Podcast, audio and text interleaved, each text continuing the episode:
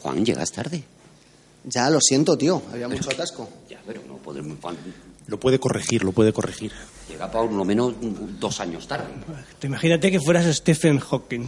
¿Qué harías? Llegar más tarde todavía. No, hombre, llegaría antes porque vendría con ruedas. ¿Tú te has dado cuenta que la foto de Juan se va desvaneciendo poco a poco? Mira, ahora que lo dices, me faltan dedos. Desde luego, en la cara. ¡Comienza Todopoderoso!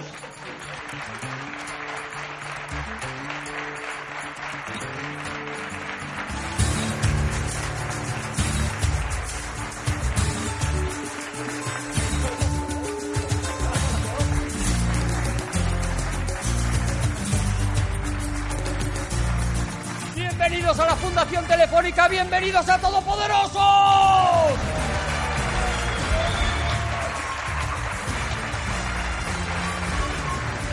Él viajó al pasado para intentar matar a su abuelo, pero se tuvo que volver porque no se sabía quién era Juan Gómez Jurado.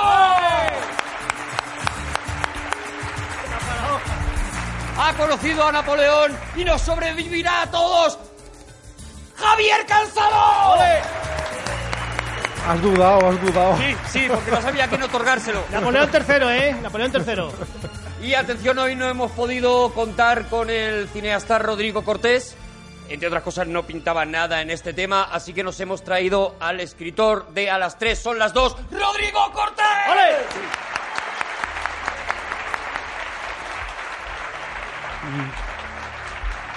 Señoras y señores, con todos ustedes, Arturo González Campos. ¡Ole! Sí, señor. ¡Bravo! Sí, ¡Bravo! señor, bueno, ¡Bravo! todopoderoso. El último, bravo. bravo, Bravo. bravo.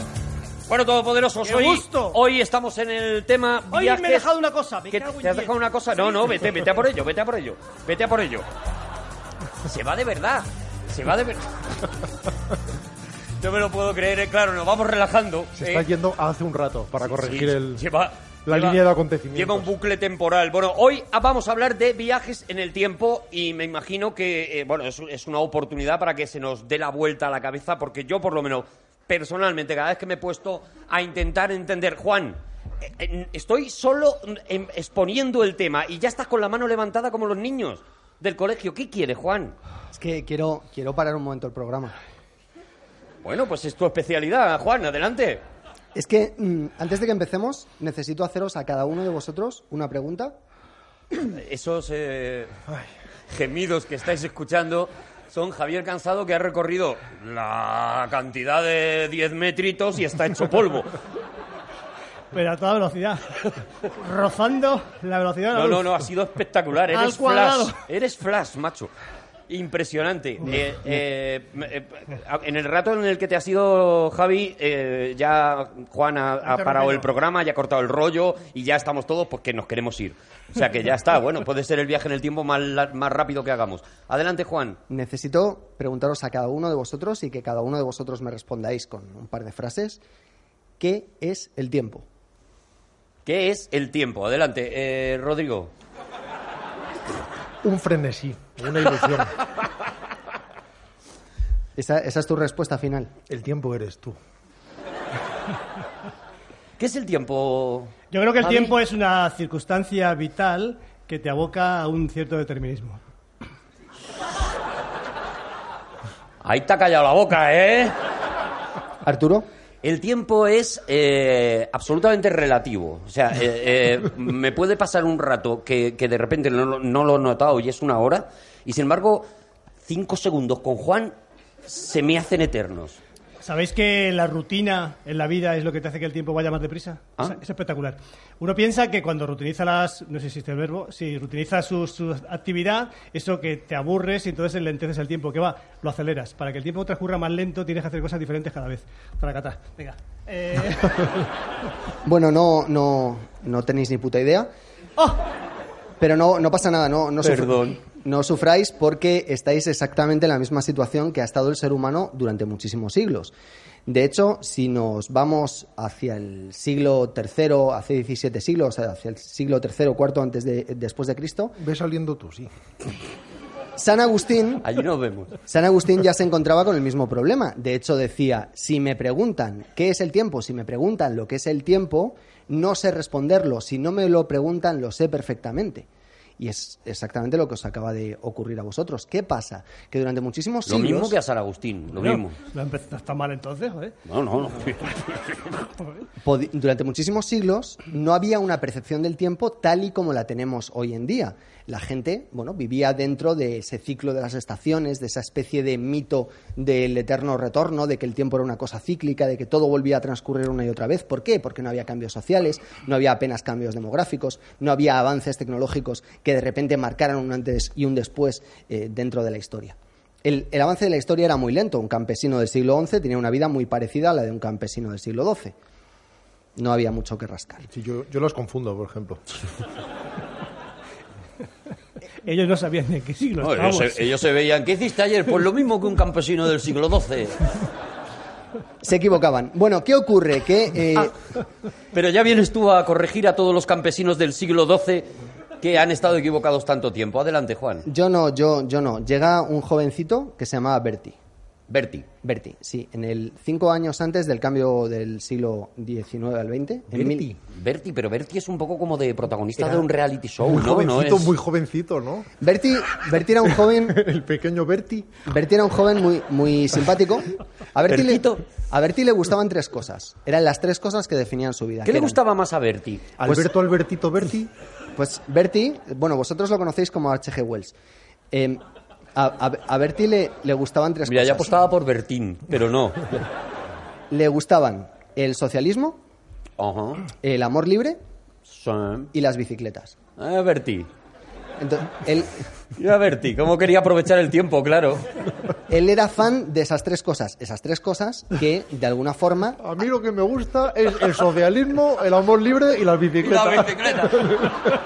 ¿En qué orden? A la vez. Él... eh, con- Iba en bicicleta repartiendo folletos y con la chorra fuera. Y él... Así pasó la juventud, Berti. condensa esas tres grandes aficiones que marcan su vida, las condensa en su primera novela, cuando él era un periodista eh, que acaba reconvertido. Acaba, acaba re- era periodista de, de- ojo, ojo, de afición, ¿eh? que no de profesión. Porque Ah. él, él de profesión era geólogo. Bueno, menos mal que ya le gustaba otra cosa más, por lo menos. no, no, él, él de, de profesión era geólogo. ¿Pero de quién estamos hablando? De Berti. H, H.G. Wells, ¿te suena?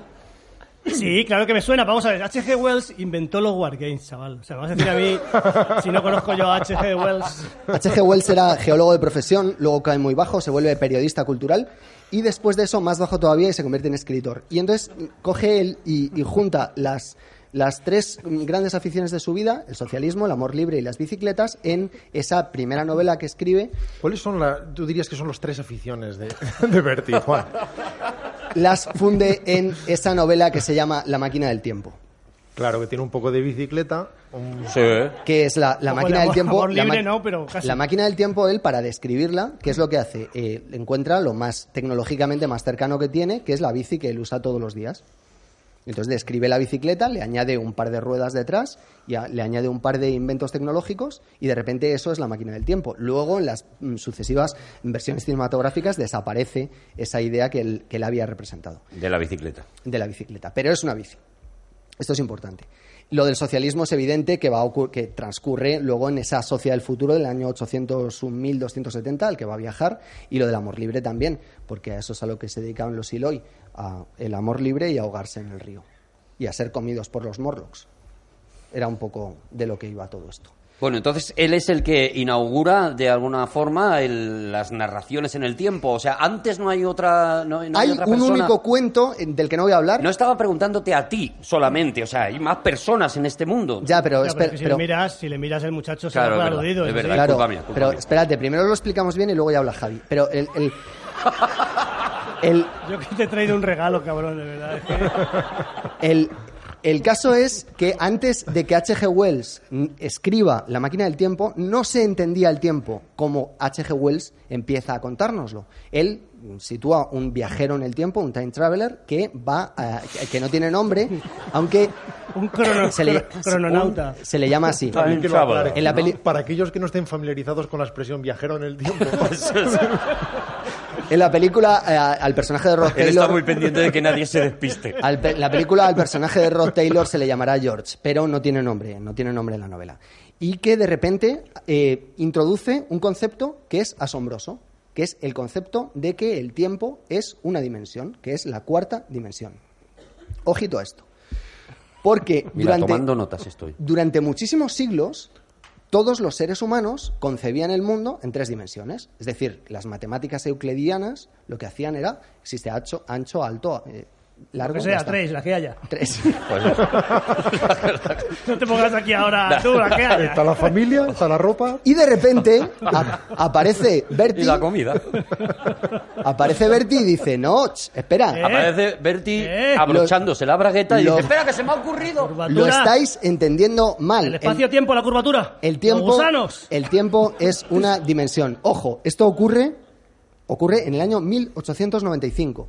Ocurre 17 años antes de que Minkowski, el profesor de Einstein, sea capaz de, un- de unificar ese primer paper que publica Einstein en una primera teoría de que el tiempo y el espacio son indivisibles, que uno no puede existir sin el otro. Ojo, ¿eh? Y esto lo hace un novelista que sentado en su casa dice, la cuarta dimensión, el tiempo. Hasta ese momento, la cuarta dimensión era una cosa que estaba flotando ahí en el aire, era una especie de nebulosa que aprovechaban los charlatanes. Decían, la cuarta dimensión, en la cuarta dimensión podemos conectar con los espíritus. Por ejemplo, es muy famoso, uno de los grandes principales voceros de que existía esa cuarta dimensión es William Said, que era un periodista, un periodista muy conocido, que presumía, Hombre. Willy. que presumía ¿Qué le gustaba? ¿Cuáles eran las tres cosas preferidas de William? El fascismo el, el matrimonio. Y el Pilates.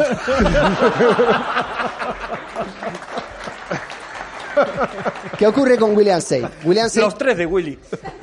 William Said era un tipo que era un gran vocero de la cuarta dimensión a finales del siglo XIX y decía, la cuarta dimensión es lo que nos va a permitir adquirir poderes paranormales.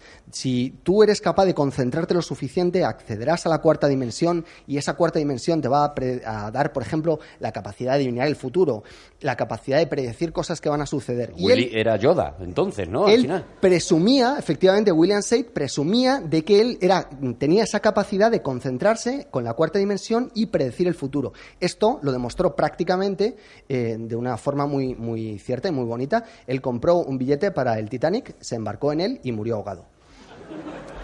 Entonces, Pero eh, porque no estaba concentrado ese día. No, pero a lo mejor lo predijo, se quería suicidar. Yo qué sé, eh, ¿sabes? Que decir, que a lo mejor dice, ¿yo qué hago aquí ya? entonces Si la- lo que viene es peor. La cuarta dimensión no era nada hasta que H.G. Wells dice, no, espera, la cuarta dimensión es el tiempo. Y después Einstein llegará y dirá, efectivamente, la cuarta dimensión es el tiempo. En el año eh, 1905, después en 1908, llegará Minkowski y co- recogerá esa idea. Qué injustos son los nombres, ¿no? Porque tienes el nombre de Bertie, que es que sale solo, y luego un señor que seguro que es más importante, se llama Minkowski y no nos lo sabemos nadie. No, no sabéis nadie de Minkowski porque Minkowski era un hombre que creía que efectivamente tiempo y espacio eran indivisibles, que no había ninguna diferencia entre uno y otro y tres meses después de decirlo murió de un apéndice roto. Entonces, De uno de ellos. El suyo, un apéndice suyo roto. el apéndice del intestino. Una de las tres cosas que más le gustaban a Minkowski, los apéndices. Entonces no es tan famoso como Einstein, pero efectivamente es muy importante, es trascendental Los en la, apéndices, los en la- holandeses. en la Y física los conguitos. de principios del siglo XX. Hasta que H.G. Wells no dice esto, no llega la física y dice, espera, un momento, esto, es- esto Pero, puede ser así. Tú, quieres decir, si el- tu subtexto es que es, es- es H.G. Wells el que, el que, ¿Inventa inicia el el que inicia toda esta, esta teoría, entonces. El H.G. Wells es el inventor del tiempo moderno que luego será recogido por la física en un tiempo asombrosamente corto. Pero sin H.G. Wells, sin Bertie, mm, no hubiéramos llegado a esto. Es tu teoría, No. Juan Gómez Jurado. No lo sé, no lo sabemos porque no tenemos... No podemos viajar en el tiempo y preguntarlo, claro. Claro, ese es el problema. No se puede viajar hacia atrás en el tiempo. El viaje hacia atrás en el tiempo es eh, mm, físicamente, Se puede- se matemáticamente puede, se puede imposible. viajar. Los positrones son ele- electrones que han viajado en el tiempo, amigo, hacia atrás. ¿Quiere- ¿Quieres que vayamos por ahí? No, es lo que hay, es lo que es. o sea, Yo, yo estoy bien, ¿eh? Luego, luego os explico la teoría de cuerdas y os explico por qué el tiempo, la gravedad y No los- puedo esperar. Claro No puedo esperar, de verdad, que llegue ese momento. Pero ahora mismo estamos en 1895, se publica La máquina del tiempo y todo cambia. Yo no sé si habéis leído la, la novela. Yo he visto la película de George Pal, que es además un, un icono de, de- de- yo creo que de todo, ¿no? Porque la máquina del tiempo que aparece en esa película se ha convertido ya en un icono. Incluso en Big Bang Theory aparece el momento en que se compra la, la máquina esa. Y la película es, es, es muy interesante, ¿no? La, la, la imaginería que se crea en esa película, sobre todo en la, yo creo en la primera parte de, de la película, cuando estás viendo cómo va construyendo la máquina, cómo viaja en el tiempo y demás, es una cosa evidentemente con unos efectos especiales ya superados, pero muy chulos, ¿no? La máquina es cutre, sí. La máquina está entre los autos de choque y Mm. la ruleta de la fortuna, ¿no? Sí, es como una especie de... La máquina te dan ganas de apretar así los botones a ver si te sale una cereza y tres avances. Pero es verdad que ha quedado implantado como una imagen efectivamente icónica de la que es imposible deshacerse por más que lo intentamos, ¿no? Incluso cuando se hace la- el, el remake de La máquina del tiempo, está basada de forma muy directa en, en ese elemento. Y es verdad que esos... George Pal era uno de los magos de, de los efectos visuales en la época, con trucajes fotográficos eh, muy sencillos desde el punto de vista actual, pero enormemente ingeniosos y, y muy complejos en realidad en ese momento. Y yo creo que casi todos vimos esa película de niños y bueno, precisamente no tan niños. y, y quedamos impactados, sobre todo en esos momentos en los que él viajaba una serie de años, se veía una especie de cámara rápida, una suerte de cámara rápida, ese sucesivo eh, discurrir de décadas en, en muy pocos segundos. Estaba la, tienda enfrente de ropa que iban cambiando los maniquíes con la, Mm. ro- la ropa de cada década y tal. Y era, era todo- todo tan naif que lo ves ahora y te quedas. Te quedas es, es muy emocionante. De lo sencillo que es, de lo naif que es. Claro. Y, y- y siempre que se, además se trata de hacer prospección del futuro, uno inevitablemente hace el ridículo. Es casi imposible al final. Cuando haces un salto, me refiero cinematográficamente o literariamente, cuando haces un salto al pasado, eh, juegas sobre seguro.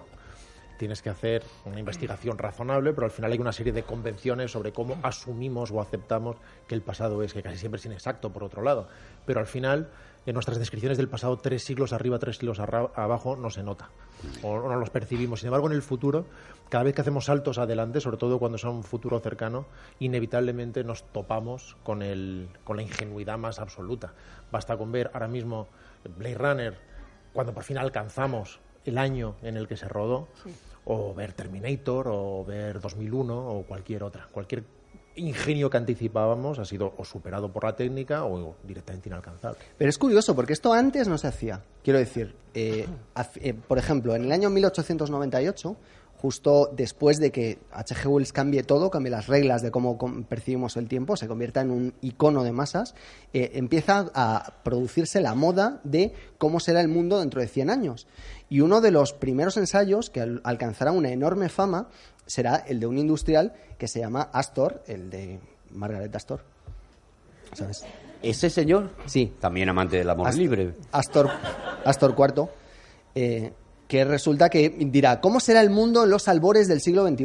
Y entonces hace una serie de Pero has predicciones. dicho Astor, el de Margaret Astor, ¿cómo es eso? Algo, hay algo, hay algo El que marido no- de Margaret Astor. No, nos es nos es hemos esa- callado por respeto, pero esa hay algo ahí que... El- La familia, la El famosa... señor Astor. La El señor famosa, Margaret. La famosa, Don Margaret. la famosa familia Astor. que era familia de los Rockefeller. Bueno, eh, es el tiempo de las exposiciones industriales, de- o sea, de las exposiciones universales. Aparece este señor que es un industrial y dice, yo quiero anticipar cómo va a ser el futuro en los albores del siglo XXI. Y es capaz de... Y detrás su mujer súper maquillada.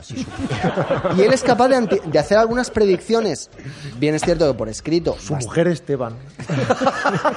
bastante, eh, bastante Esteban aproximadas. Es tan famoso ese ensayo que eh, Astor es celebrado como un gran visionario, como un hombre capaz de predecir el futuro, lo cual tiene bastante guasa porque luego se comprará un billete para el Titanic, embarcará y morirá. Ah, que es el mismo. No, este es otro. ¿Otro? Sí. El ¿Sabes? Titanic iba lleno de listos, ¿eh? Yo creo que el mundo ha avanzado menos a raíz del Titanic, ¿sabes? Bueno, pero es verdad que... Dijeron, hombre, para este barco necesitamos un capitán listo, listo, listo, que cuando vea un, un iceberg diga, Bueno, yo llega- creo que lo atravesamos. H.G. Wells inaugura una moda. Y De alguien repente- que lo sepa todo de sombras de ojo. Mark Twain, por ejemplo, también en el mismo año, en 1898, escribe la novela Respuesta desde Mark los Twain murió viniendo para acá, ¿no? de, los, de lo- la respuesta de los Estados Unidos a la máquina del tiempo. Él cambia la bicicleta por un porrazo en la cabeza y escribe la- un yankee en la corte del rey Arturo, Ah, sí. Que es- simplemente es un golpe y Que de es muy pocos años después de, de la máquina del tiempo. Tres ¿no? años después. Tres años después de la máquina del tiempo se escribe un yankee en la corte del rey Arturo que tiene una variación importante, que es que en este caso hay un viaje al pasado, a una época ya conocida, como decía Rodrigo, una, una época ya, ya conocida por todo el mundo. Y yo, yo no lo sé, bueno, ahora luego debatiremos todo lo que haga falta, pero a mí me suelen gustar más las pelis que viajan al pasado. Me, me siento más cómodo que las que se inventan un, un futuro, normalmente, con excepciones como, como Regresa al futuro, por ejemplo, ¿no? Pero, eh, ¿os acordáis? Sí, sí, Javi. No, no, no, que iba a decir que, el- que el- un, un yankee en la corte del rey Arturo Mm. es una novela que luego tiene película. De Walt Disney, ¿no? Si no recuerdo mal. Pues nos quedamos con ese dato. La de Walt Disney se llamaba Un astronauta en la corte del rey Arturo. Bueno, Sí, era regulera la película. ¿Perdona qué? ¿Te gustó esa Buenísima. película? bueni- para mí, obra maestra. Para mí, porque viaja en el pasado.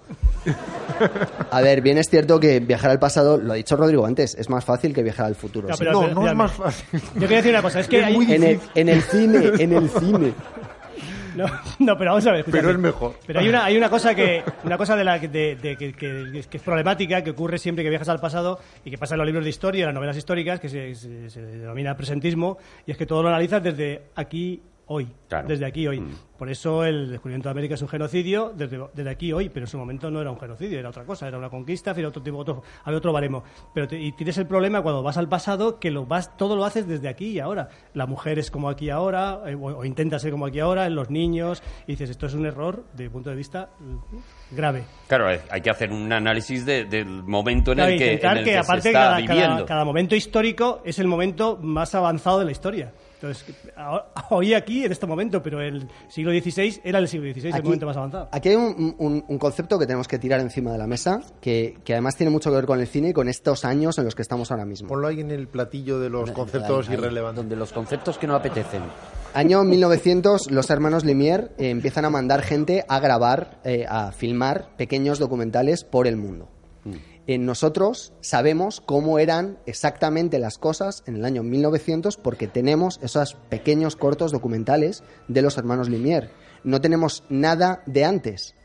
Eso lo que produce, en términos físicos, es un horizonte de sucesos. Es decir, eh, un horizonte de sucesos quiere decir que los sucesos de un lado no pueden afectar a los, a los sucesos de otro. Nosotros no podemos grabar las cosas del año 1899. No podemos saber cómo es. Podemos viajar hacia atrás utilizando la magia del cine. Sin embargo, hacia adelante sí que puedes hacerlo, ¿no? O sea, desde ese momento para atrás. O sea, Mm. pa- hacia Es acreo que yo no te entiendo. Es que Yo es que no lo yo que lo dice, Otro- lo dice de las dos maneras para pillarte. ¿Sabes lo que te digo? O sea, sí, Luego dice la gente, me escucho los todopoderosos hasta 15 veces. No me extraña, no me extraña. Total que todo Esto cambia. está pasando en directo y nosotros tenemos que reaccionar a la cabeza esta. O sea, imaginaos lo difícil, no está pagado. A ver, de voy verdad. a, voy a intentar explicarlo de otra forma. No, no, no, No, no, no, no, no, no. Eso lo hemos entendido muy bien. si acaso igual, pero otra no. Vamos con otra cosa, así eso, Juan. No, a ver, a ver, yo os lo explico. Eh, hay, eh, Vamos a viajar en el tiempo, ¿no? Un no, no, se entiende que es un no. Sí, pero, pero viaja al futuro, viaja a cuando ya lo has explicado. No, Viaja- no puedo, no puedo. Viaja cuando ha terminado este programa. Uno de, los, uno de los grandes problemas de viajar en el tiempo es que no solo tienes que viajar en el tiempo, tienes que viajar en el espacio. ¿Por qué? Porque la Tierra viaja a 30 kilómetros por segundo. Bueno, es eso de media, un poquito menos en el perihelio, un poquito más en el afelio. Qué El- bofetón. En el perihelio Sí, eh, ahí va 28,9. El caso es que si lo he tú, notado. O sea, si tú, por ejemplo, imaginemos que tenemos aquí una máquina del tiempo, apretamos un botón, ¿no? Es que se lo ha preparado. Sí, no, no, claro, claro, Hay claro. que darle claro. los temas el día antes. Imaginemos que, que tenemos una máquina del tiempo y, y queremos viajar adentro de un segundo. Hmm. Entonces, no solo tendríamos Ya. que viajar adentro de un segundo eh, Pero adentro te refieres, dentro o, ¿sabes? al transcurso de un segundo, Vale. al tiempo de ahora más un segundo. Si nosotros viajamos adentro de un segundo, lo que aparece, y sin movernos, sin desplazarnos en el espacio, apareceríamos en Móstoles. Y nadie quiere eso. ¿Por qué? Porque la Tierra viaja a 30 kilómetros. La, la Pero Tierra. porque no va a querer la gente ir a Móstoles. Porque porque Móstoles queremos, queremos estar es aquí. Una ciudad preciosa con, con Bueno, unas vías romanas Vale, preciosas. te lo voy a poner más fácil, te voy a poner más fácil. La O sea, ma- catedral de Móstoles, a a ver, no hay cosas que ver. la Tierra Móstoles. se está desplazando por Móstoles debajo. está llena de gente que hizo un viaje de un segundo, pero no se desplazó en el espacio. A ver, la Tierra está, est- está, se está moviendo debajo de ti mientras tú haces eso. Si tú quieres... Por eso hay tantas rotondas en Móstoles, porque la gente, claro, es circular, el tiempo es circular. A ver, escuchadme Yo un estoy con, momento. estoy con él, cuidado, ¿eh? Estoy con él, ¿eh? Cuidadito con esto, ¿eh? Cuidado. Por una vez en la vida estoy con él, cuidadito, ¿eh? Los dos de Móstoles, Explica. adelante. Pero, pero Juan, se dice que te pe- pegas un salto y viajas, ¿o cómo lo haces? Ese segundo... A ver, tú tienes que ¿A- ¿A qué desplazarte. lo dedicas ese segundo? En el tiempo tienes que desplazarte al mismo tiempo en el tiempo y en el espacio, porque si te desplazas solo en el tiempo, como la Tierra se mueve por debajo de ti, apareces en No, pero tú, tú, te- tú viajas en el tiempo, pero viajas tú, tu cuerpo Pero en un, viaja en el segundo, tiempo. en un segundo desde aquí, desde el centro de Madrid, donde estamos emitiendo este Todopoderosos, ¿te plantarías en Móstoles? Sí, y mira, te lo voy a poner peor. Si tú esperaras, ¿Tú no has visto los atascos que hay hasta ahora? si tú esperaras 42 segundos, aparecerías en un sitio peor, París. Entonces, o sea, o sea, eso sí que Un sería momento, por favor, este es el momento, por favor, vamos a ver. Mira, me, me he estado otro día en la embajada francesa y me han dado una cosa, el señor Passat, me ha dado una cosa para ti. Cuidado, dado- que, Me ha eh, dado... Javier La- Cansado está sacando algo, no sabemos exactamente qué es. la Le ha- torre- la Construye Torre tu propia Torre Eiffel. Toma. ¡Qué este maravilla! es El, el folleto para que te construyas. ¡Qué maravilla! Que construya la Torre Eiffel. La embajada de Francia preocupadísima por, por... Más que nada por si Juan decide irse a vivir allí, yo creo. Bueno, muchas gracias. Eh, Es volvamos. para que la derribes tú mismo. Pero lo habéis entendido, tienes que viajar en el tiempo Y y, a en, la el vez en el espacio. espacio, sí. ¿Por qué? Porque si hemos contado 42 segundos, estamos ya en París. Si esperamos dos horas, la Tierra ya ha desaparecido de abajo. O sea, eh, aparece, eh, acabarías. te sales, te sales Claro, te sales, Tierra. te sales, No, acabarías en el espacio no, no, ahogándote. No estoy contigo, no, porque tienes la fuerza de la, gra- de la gravitación universal, tienes la, gra- la gravedad, vas con, vas con la Tierra, vas a la vez que ella. No. Sí. No, porque deja de estar. No, no está. Tú est- estás tú y, y está, está tu mismidad. O sea, no, tú, tú. Tú sigues yendo. O sea, vas, vas a la vez que la. Vamos, por favor. Vamos a avanzar y luego cuando hablemos de la Pero teoría de ¿cómo cuerdas vamos te a los- avanzar? Si no es, no es posible avanzar. O sea, si no estáis de acuerdo en esto, no vamos a llegar a ningún acuerdo. Habrá que cerrar este tema. O sea, yo estoy con Javi en que la gravitación, la fuerza gravitacional, hace que tú sigas a la Tierra, con lo cual no estarías en Tú no Móstoles con la desapareces, ilusión que no de- hacía No a mí. desaparece porque el tiempo es espacio. Si lo ¿cómo acabas de decir. cómo sí lo que vas lo a has dicho tú mismo. Si tú consumes tiempo, hay una variación entrópica que haría que tú estuvieras todo ese tiempo en que quieres ir hacia adelante o hacia atrás, estando ese tiempo vivo, con lo cual no podrías hacerlo. Tienes que desaparecer y aparecer en otro Entonces, sitio. para que lo entienda yo, por ejemplo, si tú vas en el AVE, por ejemplo, y saltas, entonces te das contra el borde del vagón. Sí. Y, por ejemplo... Si va muy deprisa, sí. Una mosca, por ejemplo, volando, eh, dentro del ave va rápido, rápido, rápido. O sea, que tú ganarías a Usain, a Usain Bolt, le ganarías dentro del ave, entonces. Correcto. ¿Qué pasa? Que, eh, a ver, imaginaos que el, el- la, No, yo ya no quiero imaginarme más. la- la realidad es una sábana. Entonces, tú La tiras, realidad es una sábana. Sí, tú tiras una pelota de baloncesto en esa sábana. Dentro de esa sala. Bueno, tienes que tener una Tensa, tarde muy una- aburrida, pero sí, venga. Déjame que acote una sábana tensa. Tensa, correcto. Tú pones esa pelota de baloncesto encima de esa sábana tensa y entonces lo que tienes es la tierra encima de la Tienes realidad. es que volver a lavar la sábana. Si tú coges una canica y la arrojas a esa sábana, la canica inevitablemente acabará eh, dentro del el círculo que ha, que ha provocado esa pelota de baloncesto porque está tensando de la canica hacia abajo. Es lo mismo que ocurre la fuerza gravitacional con el tiempo. Por eso, si tú te mueves realmente muy deprisa, muy, muy, muy rápido, podrías ser capaz, por ejemplo, a la velocidad de la luz, de avanzar 10.000 años en el tiempo en un segundo. Mm, velocidad Eh, perdón, de la luz, un- menos de la luz. Si alcanzas la velocidad de la luz, desapareces. Exacto. Solo que acabarías en el sur de Madrid. Hemos quedado. 10.000 años, un, un año, por ejemplo, sería para el espectador. Eso es lo mismo, o sea, esa limitación de que la velocidad de la luz sea de 300.000 eh, kilómetros por segundo, es lo que hace que no puedan venir a vernos visitantes de otras galaxias. O que si lo hicieran, sería un diálogo terriblemente difícil con ellos. Os explico por qué. Porque no saben español. No, porque para que alguien llegara hoy, hoy, aquí, aquí, de repente apareciera un ovni encima del espacio de la Fundación Telefónica, tenía que haber salido de su planeta, de la galaxia no, no, no, Andrómeda, hace... que que. Imagínate que es la más cercana. No, porque te estás contradiciendo, porque tendría que viajar al futuro calculando lo justo que llegara el planeta allí. A ver, No tendría que hacer nada. tenía que haber salido hace dos millones y medio de años. Está bien. Bueno, ¿Y Bueno, qué problema le ves? Bueno, bien. Pues vamos a ver. aparte yo he visto ovnis, ¿eh? A ver, ¿eh? a- En yo- eso yo he visto- consiste yo he visto- viajar al futuro. A mí me encanta viajar. No, a ver. Tú, pero tú piensa en la evolución de la especie humana, No, por piensa ejemplo. tú en la evolución de la especie humana. Piensa A tú. ver, ¿cómo ha sido la historia en este planeta? Hace dos millones y medio de años lo que teníamos era sele- seres unicelulares. O sea, si tú quieres comunicarte mm, o viajar al, al pasado o hacer como un extraterrestre que viajar al futuro, coges un vaso de agua, le pegas un trago para que quede algo de salivilla, pones ese vaso de agua en la ventana 15 días y después la naturaleza obrará su curso, tendrás se- seres unicelulares dentro, coges una libreta, te pones a hablar con ellos y es como si hubieras subido eh, un ser de la galaxia Andrómeda mm, y hubiera venido aquí. Porque es lo mismo que van a hablar ellos con nosotros. No podríamos. Habría una distancia evolutiva de dos millones y medio de años. ¿Me he Manchar, manchar sábanas y escupir en vasos. Esta es un poco la enseñanza que por ahora ¿eh? vamos Pero- sacando del programa. Vamos poquito a poco. Pero, pero, disculpa, un- pero, Juan, entonces los que hemos visto, los que hemos visto un ovni, que, ¿en, en qué situación nos quedamos? O sea, quiero decir, yo, yo- yo no puedo, de verdad. No, en serio, vamos a ver. Otra cosa, otra cosa Todavía que- tiene la poca vergüenza de decir yo no puedo. o sea, vamos a ver, Juan, o sea, es que me dejas, me dejas en muy mal lugar. O sea, a mí No, me- Javi se está enfadando y me da parece que con bastante razón. A ver, explícalo del Omni, Javi. O sea, yo una vez, eh, yo he visto un ovni, yo, vamos a ver, yo en el, en el coto de Doñana, no en el coto, en el precoto de Doñana, iba montando a caballo, por lo que sea, en un alazán, desnudo. No había tomado nada, lo En el prometo. precoto te dejan montar a caballo desnudo. Iba Ya cuando pasas al coto ya pone coto vedado de, de chorras, ¿no? Pero en el precoto yo por lo que sea, yo era, era un ser libre, yo que, que mis tres cosas... Eras el Berti de aquella tres- época. Mis tres cosas eran el amor libre, el amor libre, el, El socialismo, socialismo y los caballos. Entonces iba por el precoto, desnudo, haciendo trote inglés, eso sí, cuidado, trote inglés. trote- no me gusta el trote español, me gusta el trote ¿Cómo inglés. es, ¿Cómo es el trote inglés, Javi? Es a, la- a a favor de caballo. A favor, me diría en contra de caballo, a favor de caballo. Cuando el caballo sube, tú subes con él. Ajá. ¿Y el español? Es, chocas. Es como- o sea, cuando sube el caballo, tú bajas. Bueno, algo voy. tiene que, dar, eh, tiene que dar gloria a verte haciendo trote inglés desnudo, Javi. Pues te ponen... Os, de- os regalo esta imagen, ¿vale? Escucha, te ponen muy tonto. Te ponen muy tonto. Eso con el trote español no pasa. Con el ¿eh? trote español, no.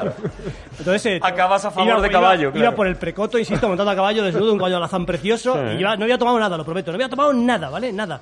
Entonces iba siguiendo unos, unos, unos, unos abutardas por allí. Pero de pronto del, del, del cielo, del, del- claro, es que uno ni dónde va a salir. Entonces, del- de, de las copas de los pinares, de un bosque de pino, de, de pino, pino mediterráneo, no pino piñonero. Sí, no, el pino de precoto. Eso es, del precoto. Entonces un ovni, os lo prometo. O sea, un ovni con- tenía una forma de vaso. No era un, no era un ovni de estos que ves en la película y dices, "Ah, eso no es-". Ah, Era una especie de vaso, un vaso ni medio vacío ni medio lleno. Esto es una broma que he hecho un poco para hacer reír, ¿eh? Pero Un no, ovni pero- objetivo. Pero era un vaso, No, pero- un vaso, os lo prometo, un vaso y hacía un Te ruido. voy a pedir una cosa, Javi. Te lo juro, o sea, me Te voy a pedir pasó. una cosa, Javi. bueno, Ciñete a los hechos. Sí, Y tú sobre todo Pero si interrúmpelo, que estás hablando No, pero que, poco. es, pero que es así, Juanito, te lo juro. O sea, te juro que. O sea, yo lo vi, o sea, me decís, bueno, pero ¿qué es, cuál es el que- Pero no fue real. ¿Cómo? Yo lo viví real. Yo, y, y dices que había esto ingesta de algo. No. Yo, Pues además, eso era hambre. eh, pues- Te voy a decir una cosa en favor de los ovnis. Yo no identifico ni la mitad de los objetos que vuelan. vale, Claro. pues mira. bueno, pues pa- para, y yo, es la, primera vez que lo cuento esto, ¿eh? Porque no digo. Es No, que, es, es- es que a, no- a ver, no- estamos todos bastante acongojados ¿no? escuchándote, Es Javi. que habrá gente que diga eh, que es que, pero ¿cómo puede tener la- cómo puede ser tan desvergonzado por contarlo? Digo, si es que ya para lo poco que me queda. Bueno, ¿y qué pasó? No, no, no, pues no. Joder, ¿qué pasó? ¿Te parece poco? O sea, avis- avistar montado desnudo en el precoto, en un caballo alazán, desnudo él también, y ver un ovni con una forma de vaso, o sea, te lo juro, o sea, Sí. es algo... y era- Sacó un marciano la, la cabeza por la ventanilla y dijo, para ir a Móstoles, perdone. ¡Me quedo quieto! Quédese Y quieto un espero segundo. que venga el corcón. De todos modos, si para algo no está facultado el ser humano, no es para viajar al futuro, que es en principio fácil, sino para permanecer en el presente. Eso es lo que se ha demostrado a lo largo de la historia que es prácticamente imposible. Todo el mundo está situado o bien en el pasado, recordando, lamentándose y viviendo en la depresión, o bien en el futuro, lleno de angustias. eh, En el presente, la historia certifica que es prácticamente imposible estar. Y en eso deberíamos Esa concentrarnos. es la pretensión de, de- de las filosofías budistas, por ejemplo, ¿no? El permanecer lo más posible en el presente sin estar anclado en pasados o, o con expectativas de futuro, ¿no? Pero si viajas al pasado, también te digo, por lo que estamos diciendo. Ya que te pones, si hay que, si hay que viajar. Si hay que viajar al pasado. A A ver, pero ¿cómo, cómo es, siempre. ¿cómo es esto? O sea, ¿viajas al pasado? No, que viajar al pasado está bien, porque viajar al futuro es ridículo. Si tú viajas al futuro, ¿qué- qué- a quién le importa?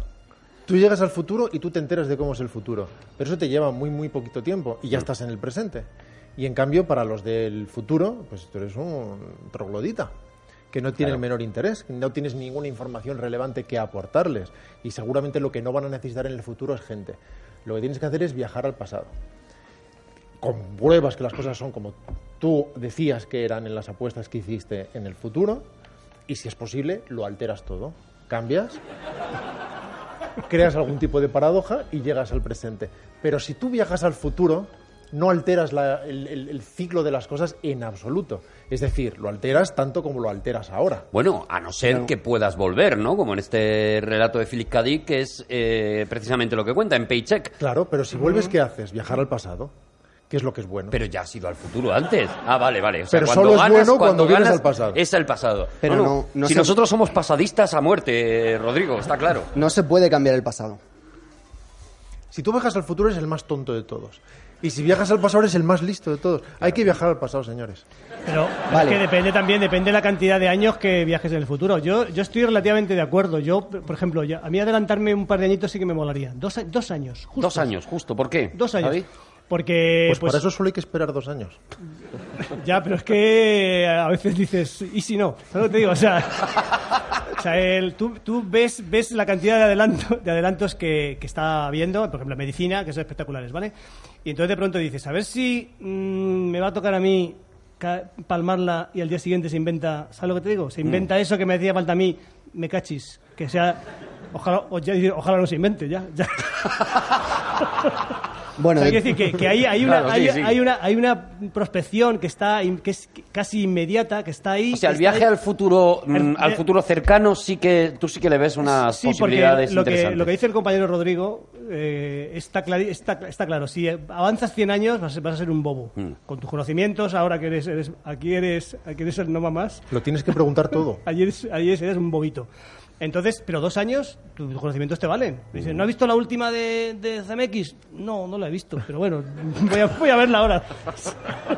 Claro, es lo que le pasa a Demolition Man. Demolition Man viaja al futuro después de salir de ese criosueño y no sabe usar las tres conchas, lo cual es un problema. No puede ir al baño. Bueno, no estoy nada de acuerdo con que sea un viaje al futuro lo de Demolition Man, perdóname que te corrija. Bueno, está porque congelado Es un tío y- al que le crionizan y, y- y le- lo- luego lo calientan, lo meten al, al Sí, pero, pero estamos poniéndolo poniendo el ejemplo de que, claro, en el futuro te conviertes en un idiota, es lo que le pasa a Stallone, no puede limpiarse el culo, porque no sabe usar las tres conchas. Bien, eh, pero no se puede cambiar el pasado, chicos. Bueno, esto nos llevaría lo- al tema de las paradojas, ¿no? Que, que- es el- una de las cosas que cuando te planteas, eh, por ahora teóricamente, a partir de las enseñanzas de H.G. Wells, te planteas lo de la posibilidad de hacer viajes en el tiempo, eh, eh, empiezan a surgir las paradojas. La famosa paradoja, yo creo, la más conocida, es la paradoja del abuelo. Sí, ¿No? sí. La- eh, cuéntala, Juan, que tú esto lo bordas. Bueno, eh, la paradoja del abuelo es que tú puedes viajar al pasado, matar a tu abuelo y entonces ya no existirías porque has matado a tu abuelo, con lo cual tu abuelo no podría, ya sabéis, la cadena, los pájaros, las flores. Eh, el caso es que esto no es posible, o sea, literalmente no es posible. ¿Por qué? Porque existe una cosa que es el principio de autoconsistencia de Novikov. No vi. El principio de autoconsistencia de Novikov lo que dice es que si hay viajeros del futuro aquí ahora mismo, eh, las condiciones que han generado esos viajeros del futuro eh, hacen que fuera obligatorio que ellos viajaran al pasado, con lo cual no pueden cambiar nada. Simplemente las cosas que ocurren son deterministas. Todo lo que ellos estén haciendo ya estaban predeterminados a hacerlo. Es decir, tú no puedes viajar atrás en el tiempo para matar a Sarah Connor ni a Adolf Hitler. ¿Y si estás predeterminado a viajar en el tiempo para matar a Sarah Connor? Claro. ¿Eh? ¿Eh? Claro. Claro, pero en, en este caso el Terminator lo que estaba era determinado a viajar en el tiempo para que Kyle Reese viajara en el tiempo para poder fecundar a Sarah Connor y tener a John Connor. Entonces era The Terminator.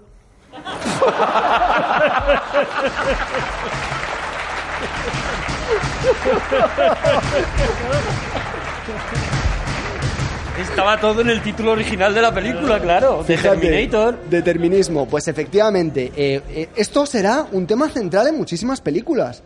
Es decir, uno de los grandes problemas que tiene Looper, de la que hablaremos después, es que yo el fin... O, o no, porque no vamos bien de tiempo, Juan. Porque el, el final no me lo puedo creer, no me lo puedo creer porque entonces eh, invalida todo lo que hemos visto antes. Es decir, no puedes cambiar el pasado, esto es muy importante.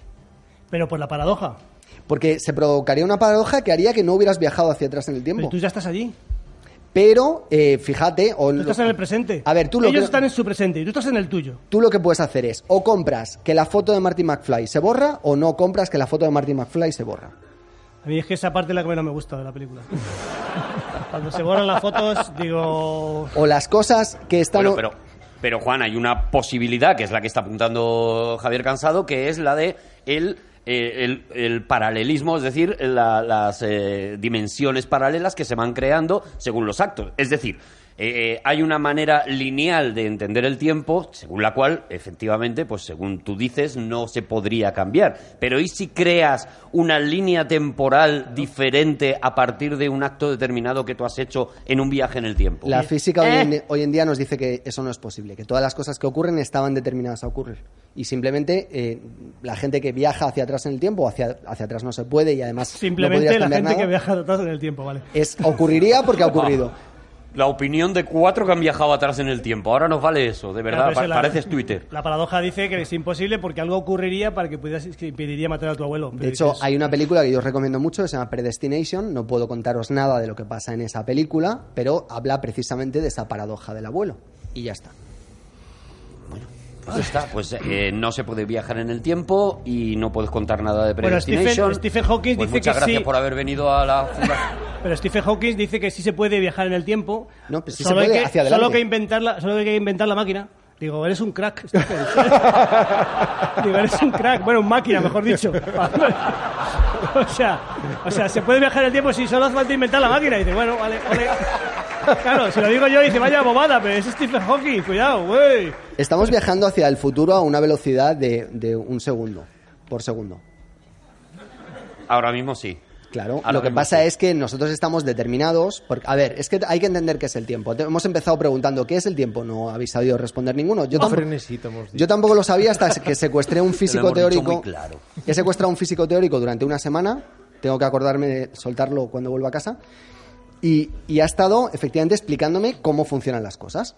Y el tiempo no es, es una dimensión, efectivamente, es una dimensión de las 11 dimensiones que existen. Qué ganas tengo de llegar a regreso al futuro.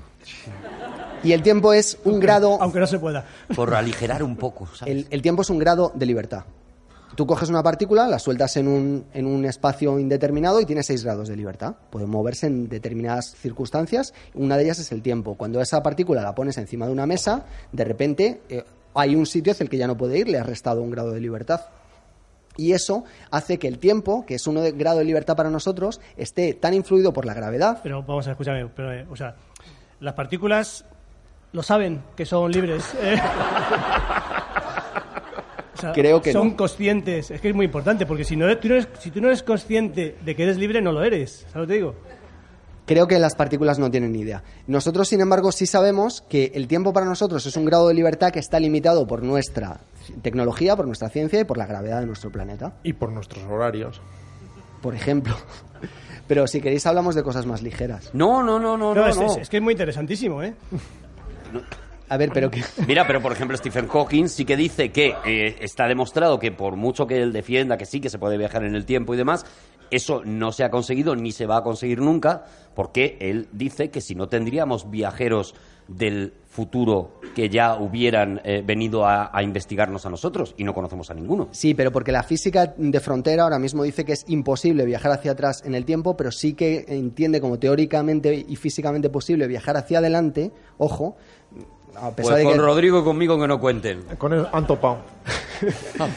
Pero A mí ahí que no me busquen. consumiría una enorme cantidad de energía que no, de la que no disponemos. Yo quiero ir al pasado y decir, invierte en Laserdisc. Eh, en, vídeo- en Cinema 2000. Escucha, eh, eh, es que has dicho cosas y le hemos dejado. O sea, dice, dice vivimos con 11 dimensiones y le hemos dejado. Sí, no, claro. Y- sí. y hemos No, dicho... no, y, pero- y déjale. no, no, pero hombre, a mí me habéis... Que te las describe. Vamos a ver, yo tengo formación de científica. Entonces yo quiero Ah. que, me, que me lo explique esto, a mí por lo menos. 11, 11 dimensiones. Nosotros percibimos cuatro de ellas, que son las obvias, y más el tiempo. Y luego, aparte de ellas, hay- aparte de esas, hay Otras, seis, otras cinco más. Seis más, siete, ocho. yo. Siete, Siete dimensiones más que nosotros no percibimos. siete, dimensiones, El socialismo, las bicicletas, el amor libre, ¿cuál más? siete dimensiones no observables, que están eh, relacionadas con la teoría de cuerdas. No observables hay hasta 30.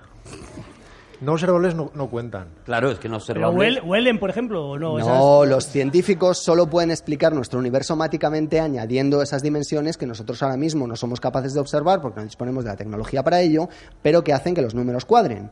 ¿Por qué? Porque llega un día los científicos y dicen, vamos a inventarnos la teoría de cuerdas. ¿Qué, son las teoría, qué es la teoría de cuerdas? La, eh, la explico muy rapidito, de verdad.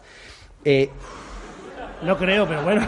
Mira, me ayudáis tanto riéndoos de verdad cuando dice ya, me ayudáis tanto.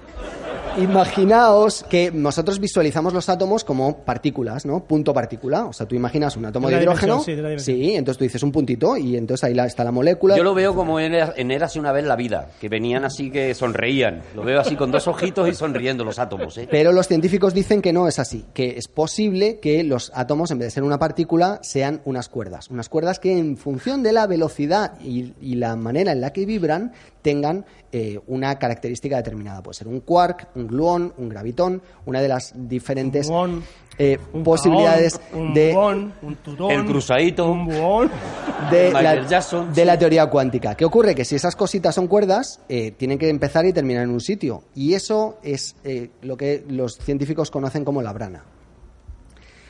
La, Sí, sí, sí, sí. Y, y está- y tienes razón, además. ¿eh? la brana sería lo que forma ¿Qué es la nuestro- brana? La Juan? brana sería como Un frenesí. Son, la brana sería lo que forma nuestro universo. Entonces y, hay, y, hay, hay, nu- do- y hay nueve paralelas. ¿eh? entonces hay dos formas posibles que admiten las, Lo has las- preguntado tú, Javi. Tú te has metido en Ya, este ya, lío. ya, ya. perdona Pero Juan, que leer una cosa a la semana antes no es saber. hay, hay dos posibilidades. Hay, hay dos posibilidades de que esa forma, escuchad, a lo que están anclados los, las, las cuerdas, de que tenga la forma del universo. La y que brana. es, sí, y puede ser un. eh, es- hay- son dos formas muy sencillas. Una es un Kleenex, o sea, es plano, y el, el otro es un parabo- paraboloide hiperbólico. Y ya está. Y esto, es la teoría de cuerdas, ¿no? Eso es. Es verdad, la ha explicado muy rápido, no la ha entendido nadie, pero la ha explicado y, muy rápido. y- sí. y, ojo, que a esto es lo que lo cambia todo. Hay una partícula, que es la que los científicos están intentando que cuadre dentro de todo esto, que es el gravitón. Que no está todavía. Que no es está todavía, ¿no? la que nos permitiría, ojo aquí, viajar en el tiempo. Es la única partícula que es capaz de viajar en el tiempo. El gravitón. El gravitón. Bueno, no hay que descartar Yo lo veo todo- perreando. Yo lo- Al gravitón. Óyeme. No hay que descartar que todo esto pudiera ser aburrido, porque al final lo interesante de los viajes en el tiempo nunca es la parte estrictamente científica. Al final, Ya. lo único que hacen falta son coartadas paracientíficas Claro. que nos permitan introducir un elemento de aventura Claro. que nos haga vivir la posibilidad de cambiar las cosas. Y que nos ha dado gloria en la ciencia Claro. ficción, ¿Sabéis porque a partir de, de esa teoría imposible de los viajes en el tiempo y demás, lo que se han creado es algunas de las historias, de las mejores historias de la ciencia ficción. Yo creo que, que una, una película, un libro, una novela que tiene un viaje en el tiempo ya mola. O sea, ya de principio mola. Hay viajes en el tiempo. Yo, yo ya estoy bien, yo ya quiero, quiero verla. ¿Sabes? No sé si, si os pasa a vosotros, pero a mí me pasó ya en el, eh, Pues con eso, ¿no? Con las primeras películas que se hicieron de este tipo. Y luego yo me trago cualquier película de las que, de las que puedo. Bueno, Doctor Who, por ejemplo, ¿no? La serie de Doctor Who, que prácticamente está basada en eso, ¿no? Y ya, ya sí que nos podemos meter un poco más en la ficción. Y que es una serie además hecha con toda la flexibilidad del mundo, precisamente, descartando cualquier tipo de coartada científica, más allá de que trata de emplear polisílabos para justificarla. Pero precisamente la fortaleza de esa serie es que absolutamente todo es posible. Pueden viajar a galaxias lejanas, a galaxias inexistentes, a dimensiones paralelas con grietas que las separan, al pasado, al futuro.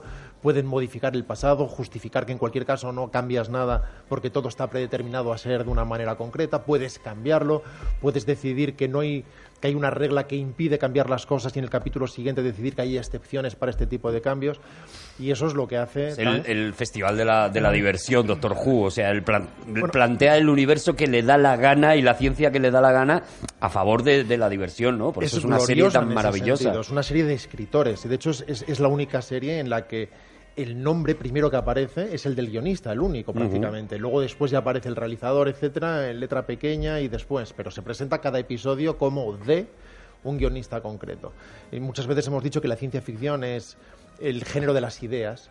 Y eso se puede ver por encima de todo en Doctor Who. Muchas veces en cualquier episodio de Doctor Who uno tiene siete ideas que podrían hacer nacer siete películas diferentes.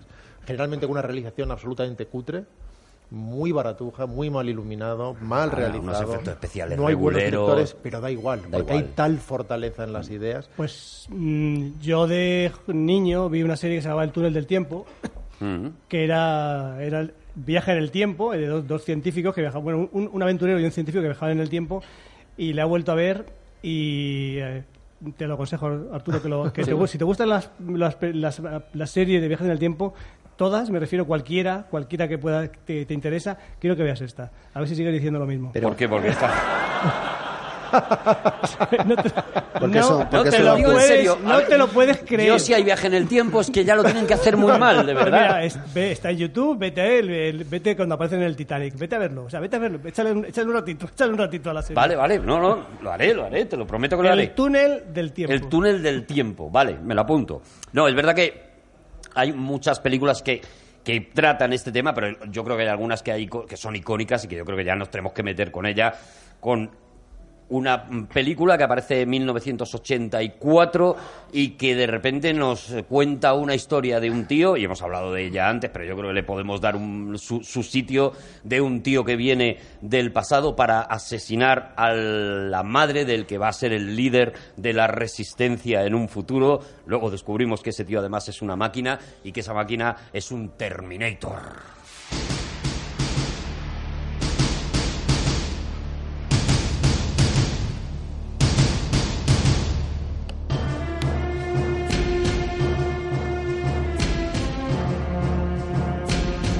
Una película, dos películas de James Cameron que, que yo creo que marcan el, o sea, el grado de molación de película, de película de, de viaje al pasado, y en este caso al futuro, en el tiempo me da igual.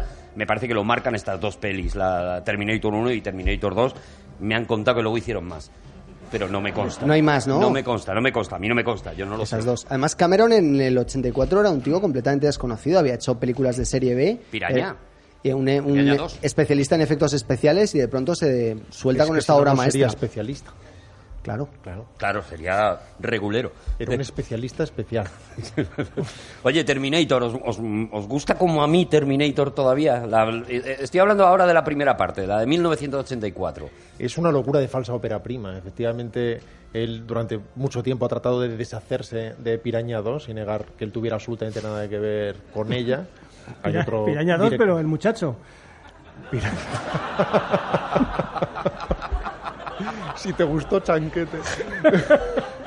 Perdona. Verano Azul by James Cameron. Y es, y es una ópera prima formidable que aterriza con una financiación independiente en un mundo que no está preparado para eso, hecho con muy poco dinero además, pero una vez más con la fortaleza de determinadas ideas y un manejo de los efectos especiales que él, por ser especialista en ello, consigue manejar con, con particular solvencia sin invertir tanto como podría haber hecho, algo que está pasando ahora mismo con Gareth Edwards, por ejemplo. Si veis su ópera prima Monstruos, es una película hecha con dos duros, solo que él es un mago de los efectos especiales y se lo hizo en su garaje prácticamente. En fin, no disgreguemos más de la cuenta y volvamos a, a Terminator. Pero desde ese mismo instante en que aparece ese hombre desnudo, rodeado de eh, rayos, como si fuera una bobina de Tesla, todo empieza a funcionar. Y lo que sucede con esta película es que tiene un problema con Juan. La película tiene un problema con Juan, como prácticamente Como, todos como tenemos. toda la historia, como toda la historia de la humanidad. Porque efectivamente desde un punto de vista de- paradójico hay una paradoja irresoluble.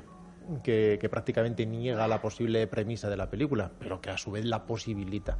Así que Arturo y yo estamos a favor. Estamos a favor, sí, porque hay viaje al pasado, sobre todo. No, yo, yo estoy también a favor porque me gusta mucho, porque si el Terminator no hubiera viajado hacia atrás en el tiempo, John Connor nunca hubiera existido, porque Kyle Reese nunca hubiera eh, pasado esa noche con Sarah Connor, con lo cual nunca hubiera ocurrido. No hubiera pasado y ya está. Pero si es que lo único que os insisto es que simplemente el principio de autoconsistencia de Novikov eh, hace que el viaje en el tiempo tenga solo una posibilidad y es no cambiar nada del pasado porque si no, no no estaríamos en la misma línea temporal en la que eso se ha producido. De hecho, ni siquiera deberíamos estar hablando de viajes en el tiempo, teníamos que estar hablando Uy, perdón. de cambio, cambio de coordenadas espaciotemporales por la métrica de Minkowski. Pero no nos Claro. cabía en el hashtag. Claro, eh. Ya, eso era peor. Bueno, eh, pero ¿qué os gusta más, la 1 o la 2? Oh, A ver, Eh, a Javi creo que le da igual. es que no las he visto. es, es así. ¿Terminator 2 no la has visto? ¿Sabéis? Terminator la has tenido que ver, Javi, aunque sea así entre sueños. La has tenido que ver, una siesta. Yo, vamos a ver, soy la única persona, creo, en el mundo que no ha, no ha visto una película de. no ha visto Terminator y no ha escuchado nunca entera una canción de Sabina. es así, o sea, es, o sea, por lo que sea, me ha ocurrido esto. O sea, ha pasado, sea te ha pasado. Una desgracia que tengo, lo, lo admito, pero, pero es mi característica. Me gusta, eso sí, el socialismo, eh, el amor libre y montar a caballo. Las, las, las bicicletas, digo... ay, No, no, no, no las he visto, de verdad, no las he visto. Se me va la cabeza. Eh, Terminator 2 es un milagro eh, increíble, porque cuando, de hecho cuando James Cameron eh, tiene el éxito que tiene con, con, eh, Terminator, con la primera parte, él dice que va a hacer la película más cara más y más taquillera de la, la historia del cine. Lo, eso lo prevé él a sí mismo, sin embargo él no se ahoga en el Titanic, todo lo contrario, sino que es capaz de hacer la película más cara y más taquillera de la historia del cine. Se gasta 200 millones de dólares de entonces. Hoy en día ya nos parece una auténtica salvajada En las antiguas pesetas. ya nos parece una De lo salvajada. que o será sea, eso en euros. pero debes- debemos estar hablando de que ahora costase 300, es decir, Bueno, con, la, no sé. con- con la inflación por medio, ¿no? Que había monises ahí, sí. Y llega y coge y hace esa Terminator 2, que es una gloria absoluta, para mí muy superior a la, a la primera. Hay una cosa, perdón, hay una cosa de una cierta contradicción. Quiero ver un poquito atrás, un poquito, por favor. Un Adelante, segundito. adelante, Javi. Eh, Hoy no lo podemos permitir todo el el- las- ¿Os acordáis de la película Los pasajeros del tiempo? Sí. Time ¿Vale? Bandits. Time Bandits. En Time Bandit, Muy Dave- científica eh. David Warner, cuando. ¿es- ¿Se llama David Warner el Sí, actor? David Warner, el David diablo. Warner, el, eh, que es el, es el Jack el Destripador, cuando mira el, mira el presente. No, no, no, no, estás... Ah, los viajeros del tiempo, es Sí, verdad. sí, sí, Yo sí, sí. estoy... Viene- Estoy mezclando con Time Bandits. Tú estás refiriéndote a, A la de- mezcla Jack el Destripador. Eso con es, que Jack el Destripador, Wells, eso es. que H.G. Wells viaja al pasado a, a buscar a Jack el al futuro, No, baja perdón. al futuro porque- a porque- buscar a Jack el Destripador que se le ha escapado de su casa, que estaba en su casa. Eso es. Y entonces en el De futuro, en el futuro que es, es precioso porque la película se supone que está en el pasado y viene al presente, el presente de los años, ya de los 80, 70, será, sí, 78, finales. 80. Entonces lo que quiero decir es que David Warner, que es el Jack el Destripador, se asimila perfectamente a la sociedad mm, actual, se pone sus gafas para la discoteca, o sea, el tipo se asimila perfectamente a la, a la modernidad. El otro, sin embargo, el H.G. Wells, Bertie, se queda absolutamente anclado, antipático, soso. Claro, al final, como dijimos el otro día en, la- en nuestro programa de criaturas de laboratorio, la época victoriana es perfecta precisamente Claro. para empezar a especular sobre estos temas, porque es ese momento en que todo parece posible y en el que la ciencia parece que podría dar respuesta a cualquier tipo de enigma o cualquier tipo de problema. Se puede dar una respuesta. Y en ese sentido es muy tentador, incluso huyendo de la estética steampunk, usar a esos personajes, incluso amalgamarlos si es necesario y lanzarlos al futuro. En este caso es una película estupenda. No, no es una gran película, pero es una película estupenda por muchas razones. Lo había confundido con Time Bandits, que es Los Héroes del Tiempo, porque también, tiene, porque sí. también tiene a David Warner, en este caso encarnando al diablo. Además, Nicolas Meyer era un gran amigo de los, de los amalgamas. Él hizo también el elemental Dr. Freud, si Ah. recordáis, uniendo las trayectorias vitales de Sherlock y, y de Freud, evidentemente.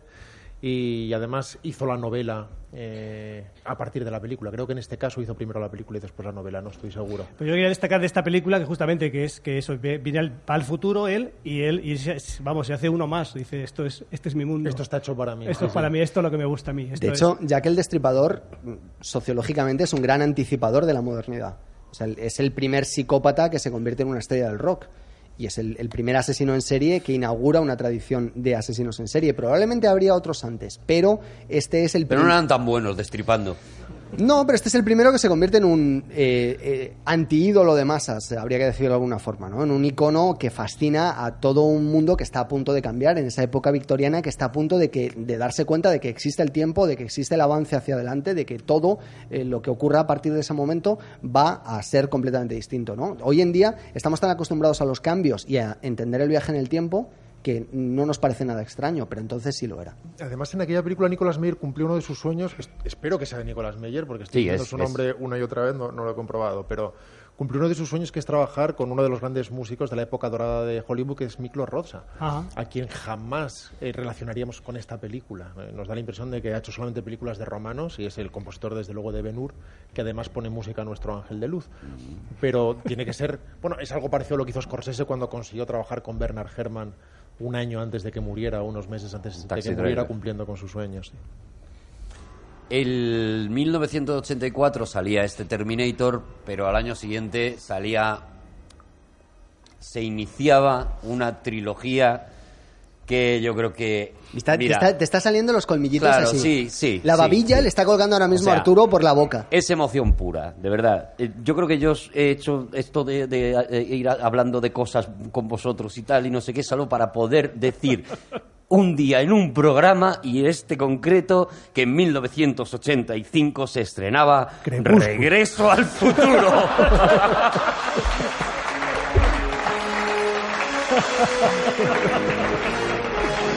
¡Pincha globo!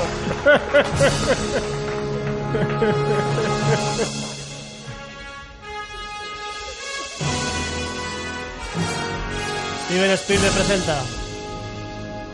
Regreso al futuro, Marty McFly, una película que para la gente de, de una generación entera es un icono y que yo creo que para la gente de las generaciones que han venido eh, posteriormente sigue teniendo una fuerza brutal, sigue siendo un guion de hierro, uno de esos guiones que se enseñan en las academias como esto es contar una historia y además una historia complicada porque tiene saltos en el tiempo y demás, que se entienda con el grado justo de emoción, de diversión, de, de comedia, de tensión, de eh, aventura. Eh, yo creo, creo que es una película perfecta y a lo mejor pensáis que me estoy posicionando.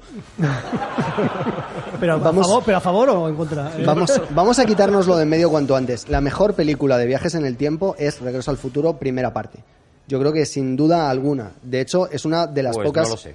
Es una de las pocas películas de viajes en el tiempo donde lo que importa es el viaje en el tiempo. En Terminator lo importante no es el viaje en el tiempo, lo importante es que el Terminator no mate a Sarah Connor para que no ocurran cosas. Pero po- esa película se podía haber contado sin viajes en el tiempo. El Terminator podía venir de, yo qué sé, de Móstoles.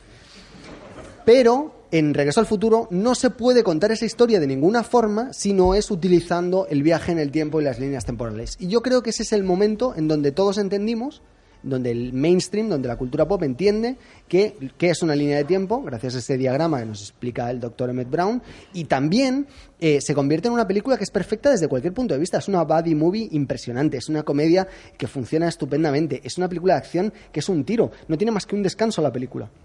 Y apenas te das cuenta, o sea, tú te pones a verla y es imposible quitar los ojos de la pantalla. Estoy completamente de acuerdo, no voy a estar en contra de nadie, Sí, nada que se diga un- a favor de esta peli. El comienzo además es muy es un de, comien- de cine muy clásico. Eh, yo yo me, me nutrí en el cine cuando iba a las películas sin saber lo que iba a ver. Yo me iba al cine, iba al cine cada, cada semana a ver qué ponían, daba igual lo que pusieran, ¿no? Entonces no es como ahora que cuando vas a una película tienes un montón de información, que, la, que como por- los porqués de la película, etcétera, en fin. Y ahí llegas de una manera casi mm, a ver, a ver cómo era la película. Entonces en, en esta película, si os acordáis cómo empieza, que empieza con un con un con una, un traveling con todos los elementos de la del, del, del dock allí con entonces te está diciendo que te- Empieza con unos relojes, unos relojes sobre los, sobre eh, los una- títulos de fin, eh, crédito. una no recuerdo muy bien un plano de, de la televisión que se ha robado no sé qué o sea hay va- varias El cosas uranio. que te va explicando te va explicando la película de qué va te va el tono que es comedia que es, o sea te lo va explicando todo en eso en un minuto o que dura te explica ya. Y dices claro que es lo que necesitábamos los espectadores antiguos del cine para ver de qué va la quiero saber de qué va la película no entonces en esta está justamente todo reflejado. En el primer minuto dices ya sé de qué va esta película. Sé cuál va a ser el tono y qué me va a contar. El guion de, de CMX y de Bob Gale, yo creo que, bueno, eso es ejemplar, ¿no? Esa película personalmente me enseñó lo que significaba la palabra guion.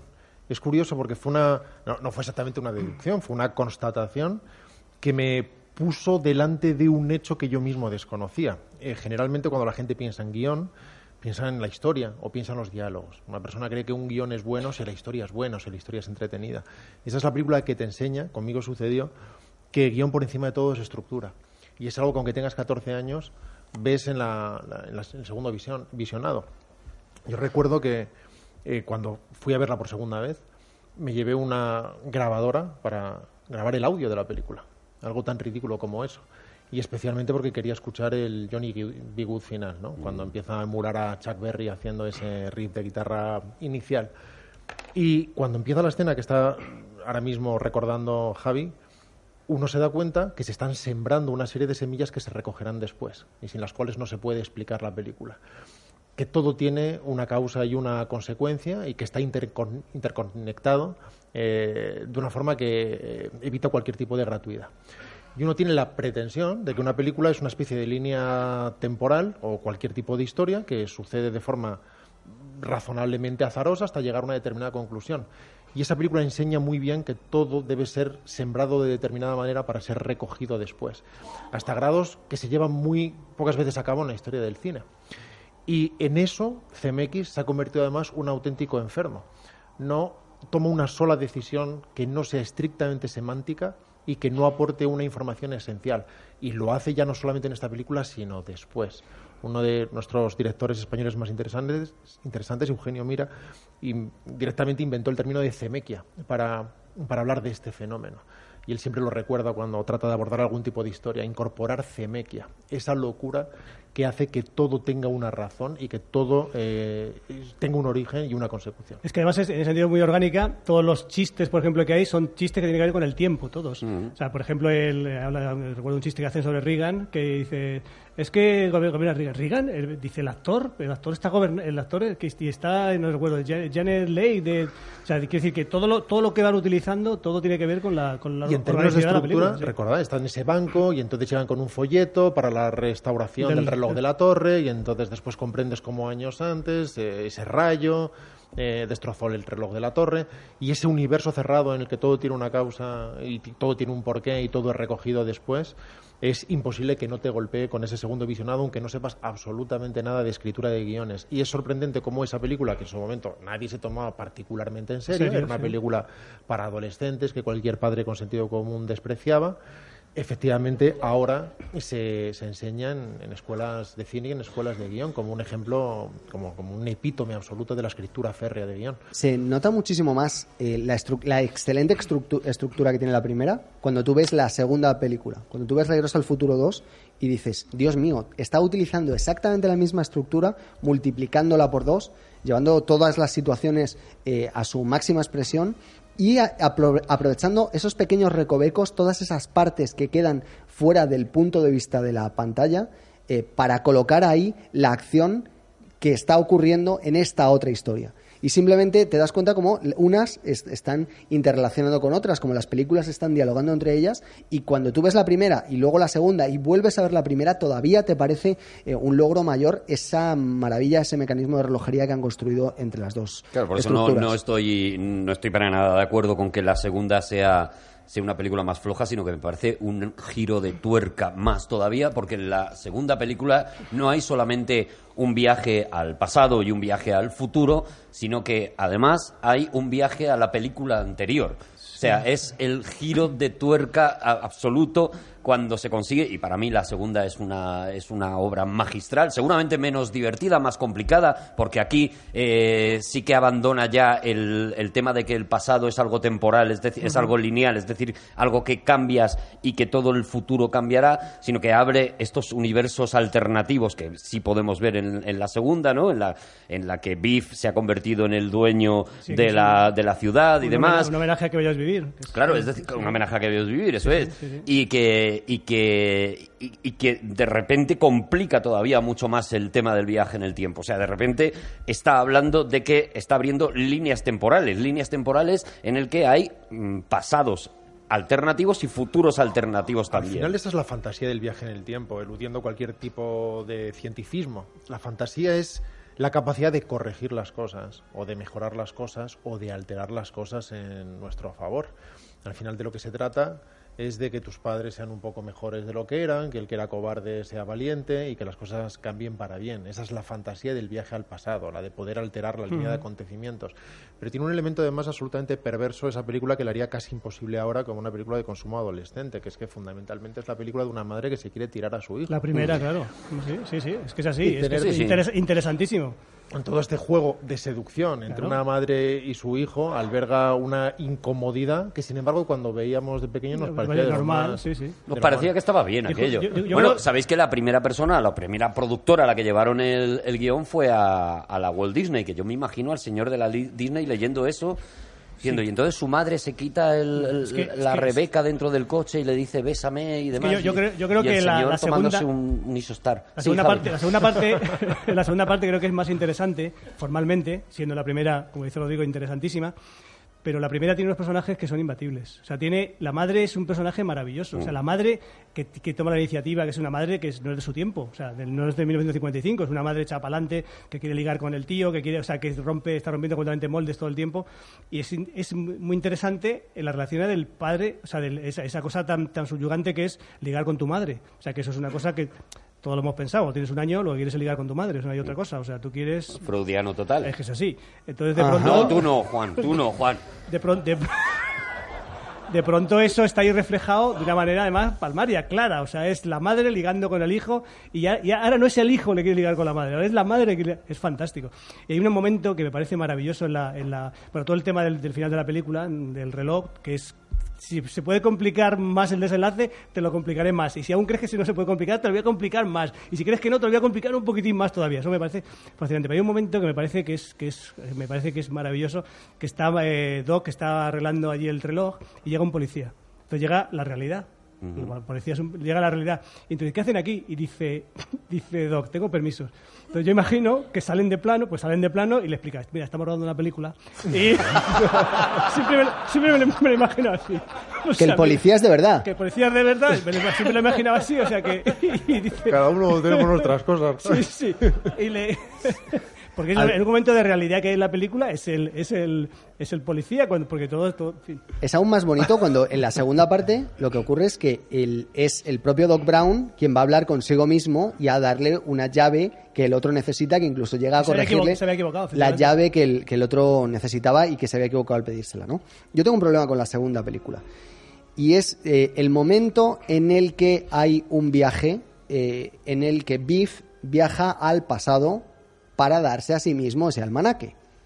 En el momento en el que se entrega a sí mismo ese almanaque, luego vuelve a el futuro en el que, que para nosotros es presente en la película para dejar la máquina del tiempo en el mismo sitio. Lo cual es un problema, porque ya había cambiado el pasado, con lo cual no podía estar volviendo. Pero ahí. Juan, todo es una tontería.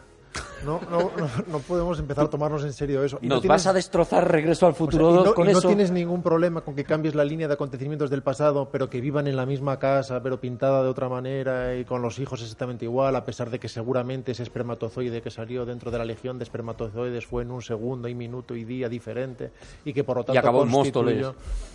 Y Pues, por lo que sea, y no. que vuele, y que vuele la- el, el, el coche y que luego corra y luego vuele y luego vea con la locomotora. Todo eso te parece bien, pero lo de Biff no puedes con ello, ¿no? En, en esta película es donde se nota más lo que ha dicho Rodrigo antes de lo difícil que es anticiparse al futuro y ser capaz de, de alguna forma, retratarlo sin que luego al llegar a ese futuro efectivamente nos choque. Eh, esa No hay que hacerlo, hay que viajar al pasado. Esa película Claro. transcurre, eh, la segunda película transcurre en una buena parte en el año 2015. Es Mira una- cómo se inventaron a Donald Trump. Es una película 2015 en donde efectivamente aparece reflejado Donald Trump, aunque ellos no lo sepan, y donde a- eh, todo es muy caduco. O sea, el- la estética de la película es muy terrible porque hoy en día no se sostiene. Y lo más complicado, yo es que cuando Juan se mete con Regreso al Futuro es que no lo escucho. Fíjate, todo lo demás tampoco. Pero esto no se lo escucho. El- lo más complicado, lo estaba diciendo Javi, es, mm, era, bueno, tenemos un guion de hierro, pero encima hay que rodarlo como está rodado, la, yo creo que toda la trilogía de, Regreso al Futuro, ¿no? Aunque CMX ha dicho que la 3 estaba, le pilló ya muy cansado y que él mm, no la considera, no considera que está dentro del nivel, a mí me parece que sigue teniendo maravillas, momentos es el más avanzado hijo y protegido de Spielberg, que además se empeñó en protegerlo mucho. En un momento dado tuvo que huir de sus alas para no ser considerado precisamente como alguien protegido por la grulla eh, Spielberg, pero volvió a sus pechos inmediatamente con Regreso al Futuro, de la que Spielberg fue valedor.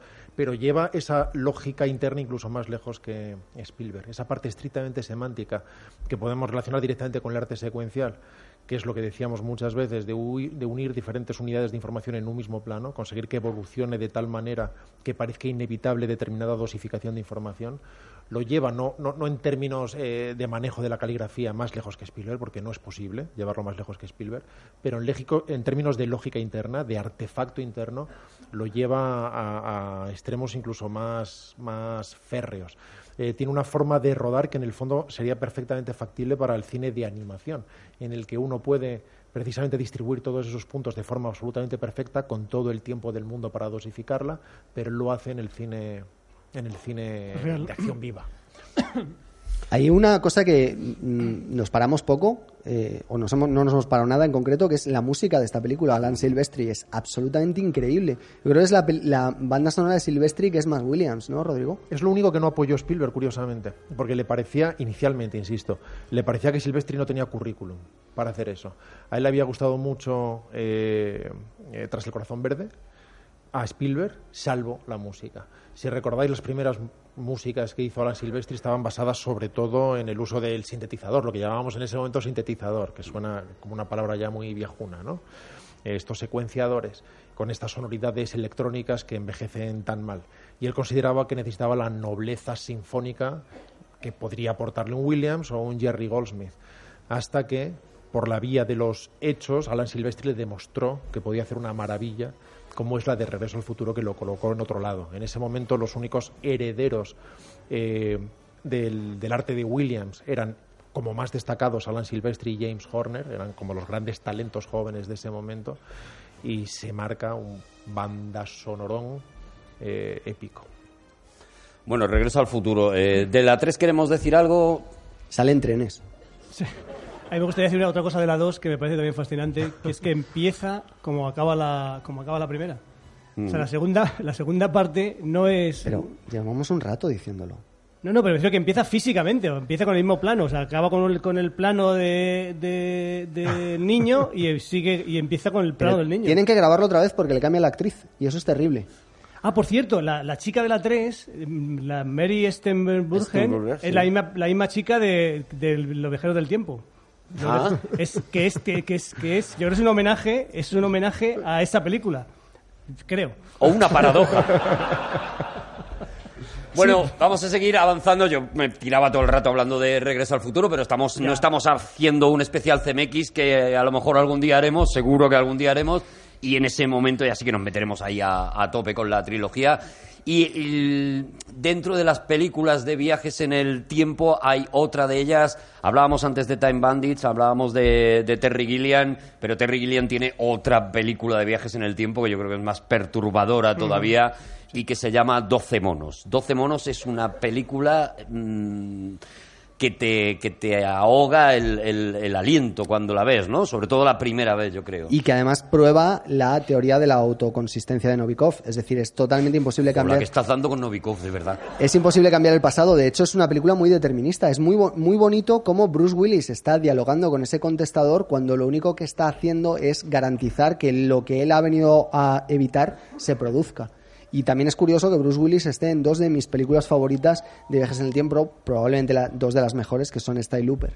Esta y Looper. Sí, luego hablaremos de hablaremos de Looper también, que también es otra de esas películas. Pero, pero eh, 12 monos. Javi, ¿tú has visto 12 monos? Yo contigo empiezo siempre preguntando, ¿sabes? 12 monos. eh, me gustaría decir que sí. es que hay un- en mi biografía hay, un, hay unos años que por lo que sea no, no he ido al cine. Sí, que has estado con... Sí, que estaba haciendo otra cosa, que... Estabas con lo, 12 del, 12 con lo del monos, caballo en el precoto y al final, pues... 12 monos no, no, no. No lo has visto, la he ¿no? visto. No lo has visto. no. La época de en que se estrena 12 monos es la época de en que montabas desnudo. Bueno, yo tuve una época que me fui ere- eremita y eh, esto es cierto, pasa que poco- pocos meses y coincide con, con no- no, 12 monos, no, no, no, no lo he visto, ¿no? Claro, no lo has visto, ¿no? No, Rodrigo, no. 12 monos. ¿A ti te gusta 12 monos? Pregúntale si, la vi- pregúntale si la ha visto primero. no des nada por sentado, Arturo. Eh, es una de mis películas favoritas de, de Gillian. No gustó tanto en su momento. Por lo menos había una legión de gente inteligente que decidió que no estaba bien.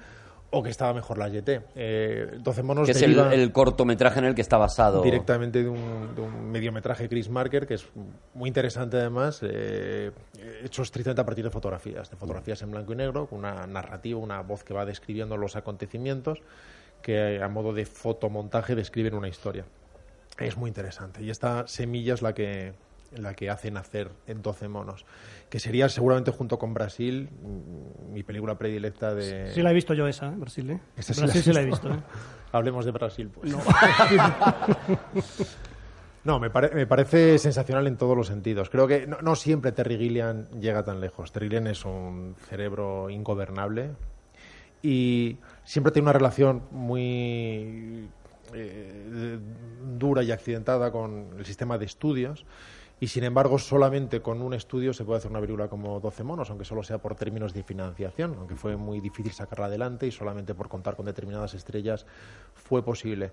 Pero es una de estas películas, además, que te proponen ese juego inevitable en el que uno va conectando acontecimientos, se ve sorprendido en todo momento y todo aquello que parece que no iba a tener una consecuencia, al final forma una especie de armazón férreo que dota de sentido a todo aquello que no lo tenía durante dos horas de metraje. Pero además es una película con interpretaciones estupendas. Brad Pitt en la está que- espectacular Brad en Pitt esa está película. increíble, es una película muy muy bien fotografiada, muy bien construida en todos los sentidos. ¿Fue nominado al Oscar o lo ganó? Lo, Lo ganó, nominado, ¿no? Lo ganó. ¿Ganó? Lo ganó. Secundario, sí. Oscar secundario. Pues ahí tiene la respuesta, Juan. Pues se lo merecía. Bueno, pues todos con Brad Pitt estamos. Sí. Oye, y Atrapado en el Tiempo. Venga, yo ya voy soltando, soltando pelis de viajes en el tiempo. Atrapado en el Tiempo... Pero es- Primero, ¿es película es- claro, es que decir de viajes en el tiempo? Que te responda Javier Cansado. Yo he, bueno, primero decir que sí que la he visto. eh, que, que es una- una- un canto al amor, esa película, y que yo no la considero un viaje en el tiempo. Justamente está en el mismo, en el mismo minuto todo el tiempo, en el mismo día, toda la- se pasa toda la película en el mismo día, con lo cual no viaja en el Es decir, que no viaja en el tiempo, que lo que Para hace no es, no como su propio nombre indica, se estanca en el tiempo, ¿no? Para mí esta es, está en el de aquí, ahora, sí. Además, siempre o sea, es la película más presentista que existe. O sea, es, un- es una película zen, si me apuras. Es un hombre que- que viaja al pasado 18 horas todas las noches. Yo no, a mí no me parece una pe- que película que se puede decir que no es de viajes en el tiempo. Pero viajar al pasado no sabes lo que no sabes lo que te va a pasar. O, quiero decir que No, viajar al pasado cada- es viajar al pasado. Eso es. Tú puedes viajar al pasado un día o como en la película de Nacho Vigalondo, puedes viajar un rato. Eso es. Y también se puede viajar un rato al pasado. O se puede, y también es interesante como premisa. Tú imagínate que inventáramos ahora la película de alguien que tiene el poder de poder viajar 12 segundos al pasado. Una persona que pudiera viajar 12 segundos al pasado podría dar lugar a una película interesantísima en la que uno por encima de todo lo que tiene es un control Z. Eh, vendría a ser algo así, ¿no? Eso es, sí, claro, una La capacidad de corregir, eh, de corregir errores rápidamente. rápidamente, Eso es. y volver a hacer las cosas de pero otra que manera. estrés, que estrés de vida, por Dios. Bueno, pero sería una premisa interesante, ¿no? Que quizá Pero fallas una pregunta al trivial, vuelves 12 segundos antes y ya la respondes bien. Al final, Son todo ventajas, Javi. Eso Sí, es. sí. De alguna manera, ahora voy a contradecirme. De alguna manera estoy además con Javi, porque es una película videojuego por encima de todo. Y ahora voy a ser completamente sacrílego, porque gustándome mucho eh, Atrapado en el Tiempo, el Día de la Marmota, como todo el mundo la, conoce sí, por sí, otro sí, lado, sí, que sí. por una vez ha triunfado el título El original título por original, encima de las distribuidoras. Eh, creo que es una película inferior a El filo del mañana. Que es la readaptación, de alguna manera, de que esa tiene misma con- idea con Tom Cruise, que es un peliculón. Y que tiene control Z. Es una sitcom, además. O sea, Atrapados en el tiempo es Atrapados en el tiempo es una sitcom. Es una sitcom. Es los mismos personajes haciendo lo mismo todo el tiempo. Es una sitcom. Es una sitcom. ¿Qué es para ti atrapado en el tiempo, Javi? Es una sitcom. Vale. Si os Igual fijáis, que lo- los lunes al sol. Los lunes al sol es una sitcom también. Los Si lunes al sol también es una sitcom. Y Igual- ahora mismo tu cabeza es Looper. Eh, igual no, no os habéis dado cuenta, pero, pero Atrapado en el Tiempo es una película que es sobre todo una, una película que tiene en cuenta, porque ya se había en- eh, enunciado, que tiene el- en cuenta el principio de la autoconsistencia de Novikov. ¿Que la tiene o que no lo tiene? Lo, lo tiene, lo tiene en cuenta. Solo puede ocurrir una cosa en esa película y es que el, el protagonista acabe enamorado de la protagonista. No hay ninguna otra posibilidad. Entonces, pero como que no, en ese pueblo hay un montón de gente que a lo mejor le enamoran antes, ¿no? no. O sea, eh, él solo puede salir del bucle en el tiempo cuando lo que tenía que producirse se ha producido. Fijaos cómo es una película absolutamente determinista. ¿Qué ocurre? Que él, él intenta por todos los medios buscar otra, otro tipo de alternativas o simplemente no lo consigue. Cuando ya se da cuenta de lo que tiene que hacer es enamorar a... Es, eh, ¿Quién es? ¿Gina Davis? Gina Rowlands. No, eh, Gina Davis, Gina Davis. no, Gina ¿quién, Lolo Brígida, no lo sé. quién- quién es la Gina protagonista? Morgan, no lo sé. un- No recuerdo el nombre es una ahora. que luego liga con, con Gerard Depardieu. Andy McDowell. Andy McDowell. Green Card y... Eso es, cuando... cuando- Cositas que se puedan buscar en Google las pasamos rápido, ¿vale? Cuando, cuando él tiene que enamorar como sea a Andy McDowell, lo que lo uni- intenta eh, conseguirlo a base de acumulación de conocimientos. Solo cuando él es capaz de sacrificarse es cuando llega a, finalmente a conseguir ese destino para el que estaba. Si estuviera menos de determinado. acuerdo contigo, Juan, eh, tendría que pararme aquí en seco y aparecer en Móstoles. Pero no importa. A mí me parece que el protagonista de esta película no cambia cuando se enamora de él, sino cuando se vuelve una buena persona. O sea, Cuando yo no creo que sea una historia sí, de amor. Yo creo Punto que es una historia uno. de un cambio personal. Punto número uno, es lo que acabo él. de decir. No. Punto, cuando él se sacrifica, para haber un sacrificio tiene que haber una bondad personal, es cuando él es capaz de, de cambiar. Cuando salva la vida del, del hombre que se está muriendo todas las noches, cuando entiende la generosidad, cuando entiende la cultura. Correcto, si es lo que llevo diciendo un rato, no pasa nada. El, el momento... Menos mal que esto se escucha muchas La veces. historia es por encima de todo la historia de una maldición. Sí. Y Harold Ramis muchas veces cuando le preguntaban eh, cuánto tiempo estuvo ese hombre atrapado ahí, él dijo en torno a los mil años. O sea, él no consideraba que él estuviera allí durante unos siete años hasta que aprendió eso. Para él era una especie de Sísifo eh, condenado por los dioses a hacer una única cosa hasta que, extraye- hasta que extrajera una, lección de ello.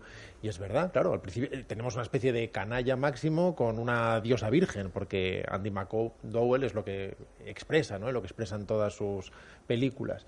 Y si, en primer lugar, simplemente es una persona aburrida, o después una persona que trata de aprovecharse y sacar ventaja de esa situación, al final, cuando, aunque solo sea por puro aburrimiento, consigue empezar a extraer de sí mismo cosas diferentes y, y- y- extraer una, una- una especie de verdadero desinterés y preocupación por el otro cuando sale de esa maldición, que es lo que personalmente más me aburre.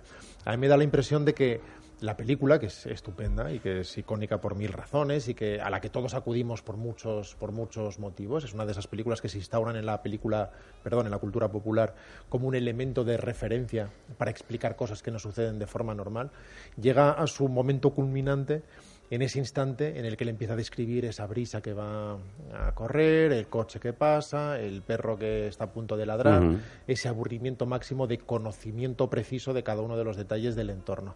Y a partir de ese momento se convierte en una película romántica sobre la mejora de alguien. En ese sentido, me parece superior el filo del mañana. Porque el filo del mañana es como que llega a ese momento culminante y sigue dándole a la premisa sin rendirse en un tercer acto y extrayendo las últimas gotas de ese jugo de una forma infinitamente más compleja para sorpresa de todos los espectadores que no esperábamos demasiado de esa película. Y en ese sentido es en el que decía que me da la impresión de que estas dos películas son, en términos estructurales, películas videojuego, no en el mal sentido, sino la fantasía del videojuego. Al final, uno juega hasta llegar a una pantalla y muere. Y lo vuelve a intentar y prueba una cosa distinta y muere. Y vuelve a intentar, pues tal vez tenga que ir por la derecha y hacer algo. Y a lo mejor ya avanzas otros 10 metritos hasta que llegas a una nueva pantalla y mueres, nada más llegar. Así que vuelves a jugar, vuelves a hacer las primeras pantallas, llegas ahí y a lo mejor avanzas un centímetro más y mueres. Y eso exactamente es lo que sucede en el filo del mañana. Lo va probando todo, va probando todo tipo de alternativas, va aprendiendo por ensayo de error, por ensayo de error hasta que llega a esa última pantalla, pero de una forma estructuralmente gozosa y complejísima.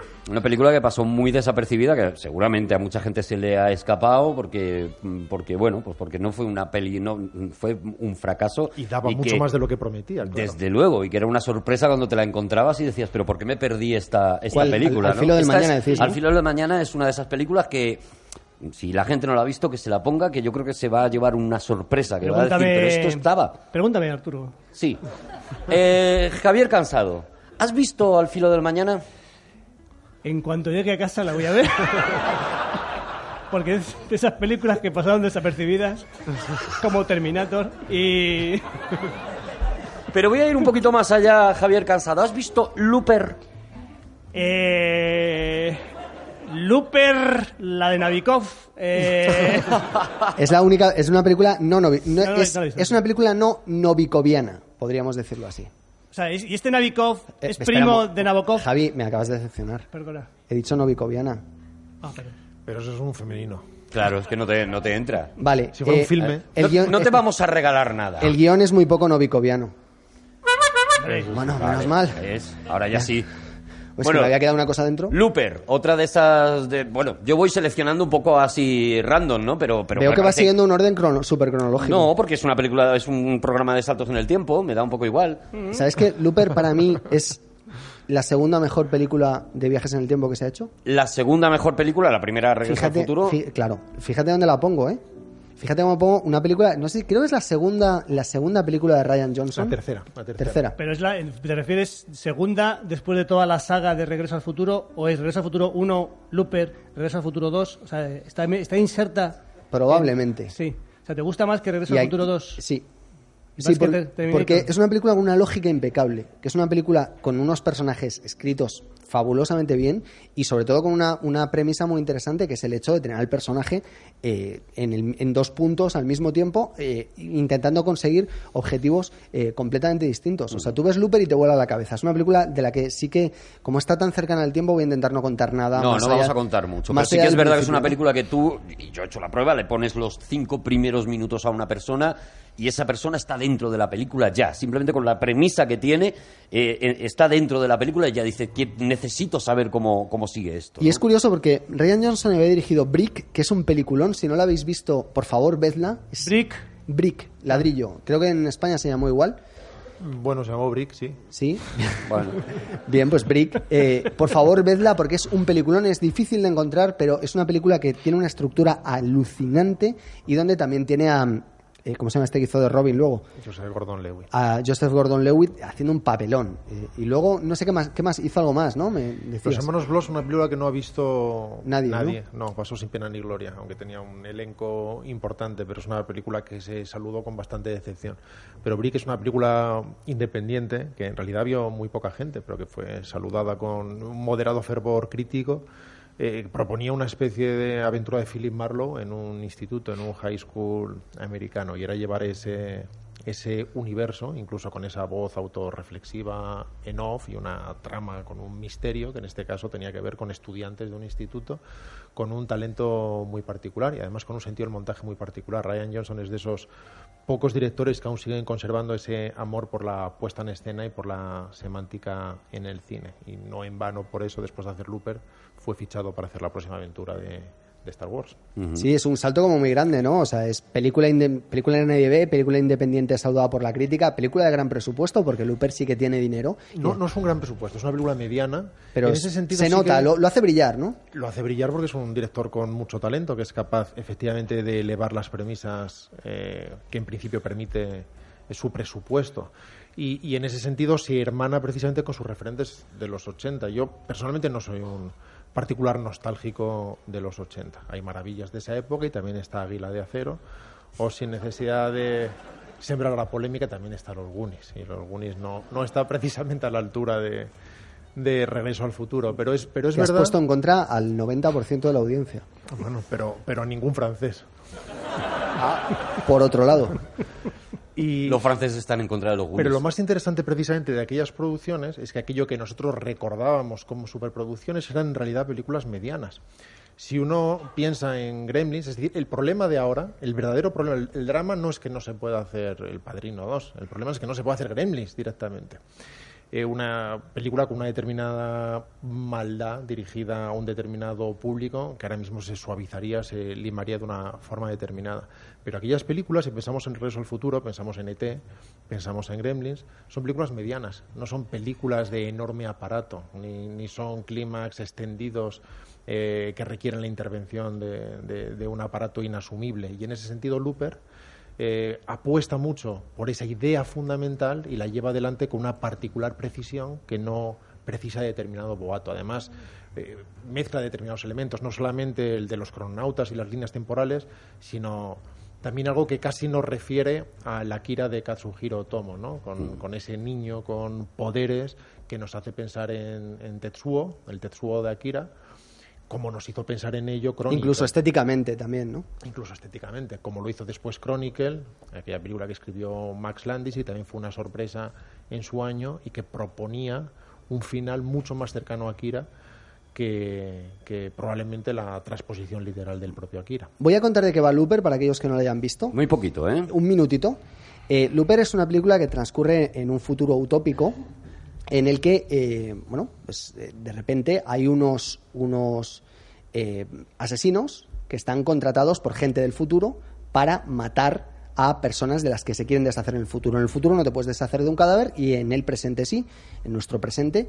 Y dentro de 30 años, cuando se invente el la máquina del tiempo, sí que te van a empezar a mandar gente para que hagas un poco de labor de reciclaje. Entonces, existe ese futuro, esa especie de utopía, y digo utopía eh, con toda la intención, porque Francia ha sido arrasada, eh, eh, en, el, en el que el mundo, el mundo es, es efectivamente terrible, todo es suciedad, caos y crimen, y, y esta gente puede operar con una cierta impunidad, y hasta aquí es lo que podemos contar. ¿Te apetece, Javi? Para mí es importante tu opinión en esto, Javi. No, no me apetece. ¿No? No, no, no. ¿Por es qué? que ¿Por qué, no, Javi? porque toda la gente que imagina el futuro que es un desastre no me interesa. O ¿Ah? sea, no, no me interesa el futuro desastre, no me interesa. No, no me. O sea, me- ese- esa especie de, de- de pensamiento cenizo, de pensamiento gris sobre, sobre el futuro no me gusta. No me, yo creo que el ser humano siempre sale adelante con bien. Y ya está. Ya está. Entonces.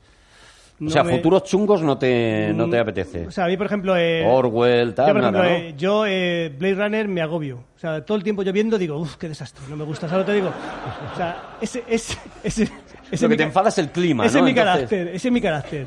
O sea, si yo, yo si estoy ahí en la butaca y me estoy haciendo respingos, digo, no me interesa. O sea, ¿sabes tú, por ejemplo, ahora, si tuvieras una máquina del tiempo, tú viajarías a, Al Caribe. a Que 1983 no y le dirías a David Well People, David Well People, ¿por qué no pones Peoples, peoples. Peoples? No, pero escúchame, no, no, no, no, no, no, no Ponle, ponle, ponle luces y, y No, yo que, que sea de día toda Blade Runner y que no, haya no. chimeneas. Que cada uno haga lo que quiera, pero si me quiere involucrar a mí, que sea que con buen rollo, si no, no me involucra. Eso, eso, o sea, si tú, tu futuro, tú eres una persona amargada por lo que sea, y crees que el mundo es un desastre y la vida es un desastre y tal, y no te tienes alegría, alegría de vivir, pues me parece muy bien, pero a mí no me, conmigo no que yo tengo alegría de vivir, yo quiero divertirme y, y quiero ser feliz, porque soy superficial. Una persona superficial, somos- sí, es eso, tenemos esa, tenemos esa suerte, tenemos esa suerte, tenemos la suerte que vemos un partido de fútbol y lo pasamos bien. O sea, es así, somos así.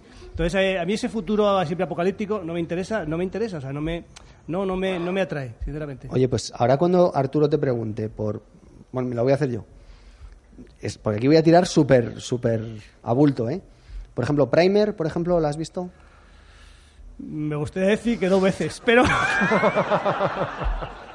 Película muy pequeña, independiente, No, visto, visto, no. escrita, dirigida, con música, ver, protagonizada Primer, y... Primer es una des- película que no ha visto tampoco mucha gente, entre otras cosas porque Primer, vamos a decirlo claro, se hace cuesta arriba. No, no, es una obra maestra. Sí, pero se hace cuesta arriba. La tienes que ver pues como escuchar a Juan siete, ocho veces para que te empiece a, aquello a entrar un poco. ¿No? Primer es una de mis pelis predilectas sobre viajes en el tiempo. Y... ¿Pero la has visto? No, pero la veré. Pero escucha, en, eh, en el ranking, ¿cómo estaría? Antes Muy- que muy al Futuro, No lo sé, no lo sé. Muy no, arriba, No, ¿eh? no hago rankings. En el mío entre las diez primeras, fíjate. ¿eh? la primera de viajes. Es una película rara, es una película complicada, es una película también que no es, Es una película lo que estamos acostumbrados a, a ver, porque está rodada de una manera muy barata, muy sencilla. Es una película imposible por muchas razones. Shane Carruth es una de esas pocas personas a las que se le puede atribuir el epíteto de genio sin temor a equivocarse. No estoy convencido de que sea un genio, un genio del cine, pero, pero no hay ninguna duda de que es, de que es un genio. Eh, En marquetería, por ejemplo. es alguien que no sabía nada de cine y decidió aprender a hacer una película. Simplemente ese fue su propósito. Con 7.000 dólares. Y simplemente porque supo que ese es el dinero que en teoría había usado Robert Rodríguez para hacer el mariachi y él dijo ni un dólar más del de la aventura del mariachi, solamente para ver si soy capaz de hacer esto. No sabía nada de puesta en escena, no sabía nada de cámaras, nada de iluminación, nada de música y decidió aprender cómo se decía todo eso, simplemente con una autoformación didáctica. Así que él decidió cómo aprender a iluminar e iluminó la película, cómo rodar y rodó la película, cómo montarla y editó la película, cómo hacer la música e hizo la película.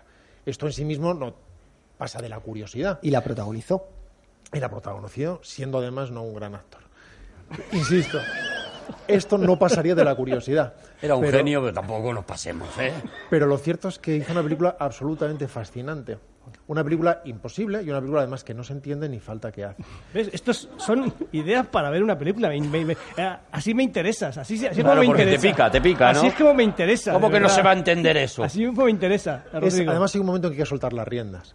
La película, además, propone a una serie de físicos mostrando la realidad de cómo son de verdad todas esas creaciones y esos ingenios. Cuando siempre que hablamos que estos grandes informáticos empezaron en un garaje, él de alguna manera desarrolla esa fantasía del garaje, pero con mucha realidad en el sentido de que demuestra cómo son de verdad los eh, prototipos, que son más bien cutres. No tienen ningún tipo de acabado interesante, sino que se hacen con piezas de mecano, se van apañando con... Pero, pero sin ninguna vocación kitsch, insisto, ¿eh? algo absolutamente real, sino buscando una serie de circuitos integrados, interruptores, etcétera. Y cuando empiezan a entrar en esta línea de paradojas en las que empiezan a observarse a sí mismos, a hacer pequeños saltos hacia atrás y observarse a sí mismos desde la distancia, llega un momento en que uno lo sigue, se siente más o menos inteligente cuando comprende que parte de la sala ya se ha bajado y uno es de los pocos listos que quedan, y en el minuto 38 ya te bajas también tú y decides que Sin Carroz es más inteligente que tú y que está bien, que hay gente que es más inteligente que tú y que siempre va a haber gente más inteligente que tú y que las cosas, sin embargo, pueden ser interesantes incluso cuando no se entienden, porque consigue que su formulación siga siendo fascinante hasta el minuto final cuando uno no entiende absolutamente nada y se deja llevar. Cuando sueltas el volante y dices, tú llevas y yo ya veré cualquier paisaje que quieras enseñarme, lo entienda o no. Hay, un, hay una cosa fascinante de Primer. Primero, el que te diga que ha entendido la película cuando la, cuando la ve por primera vez, te está mintiendo. Necesitas como 15.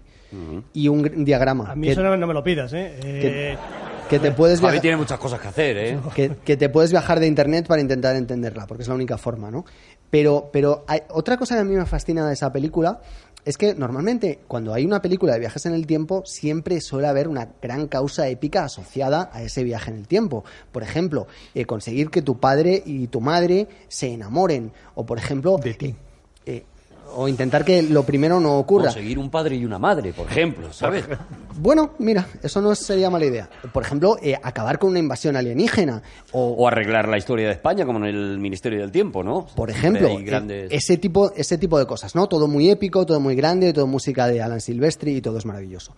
Sin embargo, en Primer eh, los protagonistas son ruines. Son gente básicamente repugnante. O sea, cuando viajan hacia atrás en, en el tiempo es para arreglar una cosa que han dicho en una fiesta o para conseguir eh, un- que, unas acciones. Sí, sí, es así. pero a mí eso, eso sí me gusta, ¿ves?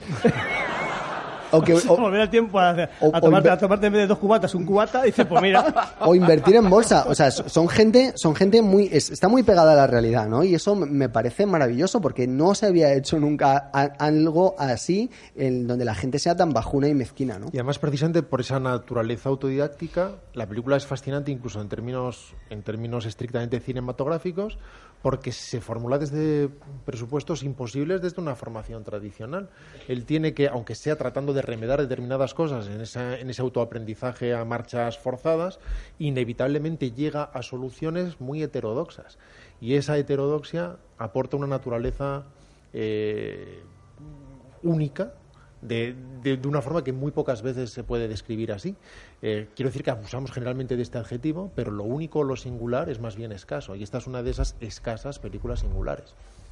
Y hay otra película de viajes en el tiempo que hace muy poquito que, que está, que está con nosotros, que es Interestelar, ¿no? Es el- la llegada de la llegada de Nolan a los, a los viajes en el tiempo, aunque ya, ya de alguna manera había coqueteado, si no con viajes en el tiempo directamente, sí con eso de la elasticidad de la, de- del tiempo, ¿no? Y de jugar un poco a, a cuánto de a, a- cuánto dura el tiempo dentro de nosotros y cuánto dura en la realidad y en este caso en el espacio, ¿no?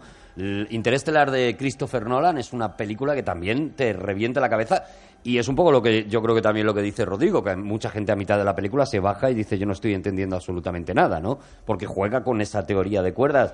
¿Tú has visto Interestelar, Javi? pues vas a flipar. He visto 40 minutos. Eh, Bien. he visto justo hasta Bien. que, hasta que sale, hasta que despega la nave. Ajá. Y por lo que sea, eh, se me grabó solo hasta ahí. Eh,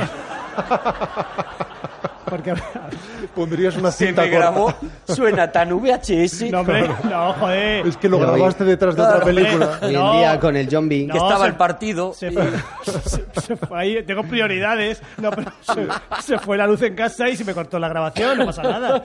Y he visto justo al minuto, sí, 39, De un 40. Madrid Neuchatel del 85, No, de verdad. octavos de la Pero- Copa de pero Europa. que se fue la luz de primera casa. comunión del niño. Que se fue la luz de casa en, el- en el bajo demanda, el zombie o como se llame. Se fue la luz y no está grabada. Déjame en paz, joder. Hay una cosa guay de Interstellar es guay como casi todo lo que hace Nolan. Eh, todo. Eh, que es eh, que es muy eh, está muy pegada a la realidad también. Claro, los 40 minutos que yo he visto son absolutamente realistas y son catastrofistas. Por eso me agobia un poquito. O sea, ese futuro No, que... es- el final ese ya, ya, pero ese es futuro que aparece, ese futuro que aparece, que este de supervivencia, que llegas a- eh, al límite... Pero acaba bien. Bueno, Tú vale. desenchufaste, tú te viniste, al final te agobiaste y desenchufaste. Dije que, dijiste que no se grabe más, hombre. Me Y es- llamaron al telefonillo, baja Javi, digo que bajo, vea que sí. Es una película muy valiente en- desde el punto de vista de la documentación, porque dice, a ver, ¿cuáles son las últimas teorías sobre eh, viajes en el tiempo y sobre todo viajes eh, intergalácticos, que es lo que están intentando ellos hacer, ¿no? Y entonces mm, se atreven a hacer una cosa que muy pocas películas sobre viajes eh, eh, se atreven a hacer. Viajes no solo en el tiempo, sino cuando tú bajas- vas al espacio. Si tú vas eh, al espacio, efectivamente en la Tierra el tiempo está pasando más deprisa. Por eso que habíamos contado de que estamos pegados a la gravedad y cuando tú alcanzas una velocidad cercana de la- a la de la luz, te despegas de la posibilidad de que eh, el tiempo corra a la misma velocidad que, que tienes tú, ¿no? Cuanto más gravedad, más lento, etcétera. Vale. Eh, entonces, esto para los protagonistas el tiempo no transcurre. Sin embargo, cuando, por ejemplo, en un momento dado determinado bajan a un planeta, para el que se ha quedado en la nave, el tiempo sí que está transcurriendo. Y eso es terrible. Está muy bien explicado, es bastante científica, aunque, bueno, llega un momento en que obviamente usan la fantasía. Y sobre todo, eh, no es tan difícil de comprender como parece. Hay que ir haciendo el esfuerzo durante la película de que la música no te saque a patadas, pero el, el guion, sin embargo, es relativamente sencillo, aunque Javi parezca que no... le- No, pero yo, yo lo he entendido, lo que he visto lo he entendido perfectamente. O sea, o sea lo he entendido... Claro, porque al principio, hasta que se suben a la nave es fácil. Ah, bueno, pues yo, pues yo, que- pues, que- Pues que ya está, pues he, pues. tenido, he tenido la suerte de ver lo que se entiende, pues ya está, pues vale. Y ahora en cuanto, en cuanto vea, cuando vea Prime, ¿cuál era Prime no, era- Primer. Prime, cuando vea Primer, Primer. lo siguiente voy a ver, lo- que dura tres horas, dura, ¿no? La de, No, hora y media, hora y veinte. No, no, no, digo la de Interstellar, sí. es Tres horitas, pues ya he visto horas. 40 minutos, me quedan dos horitas, bueno, venga.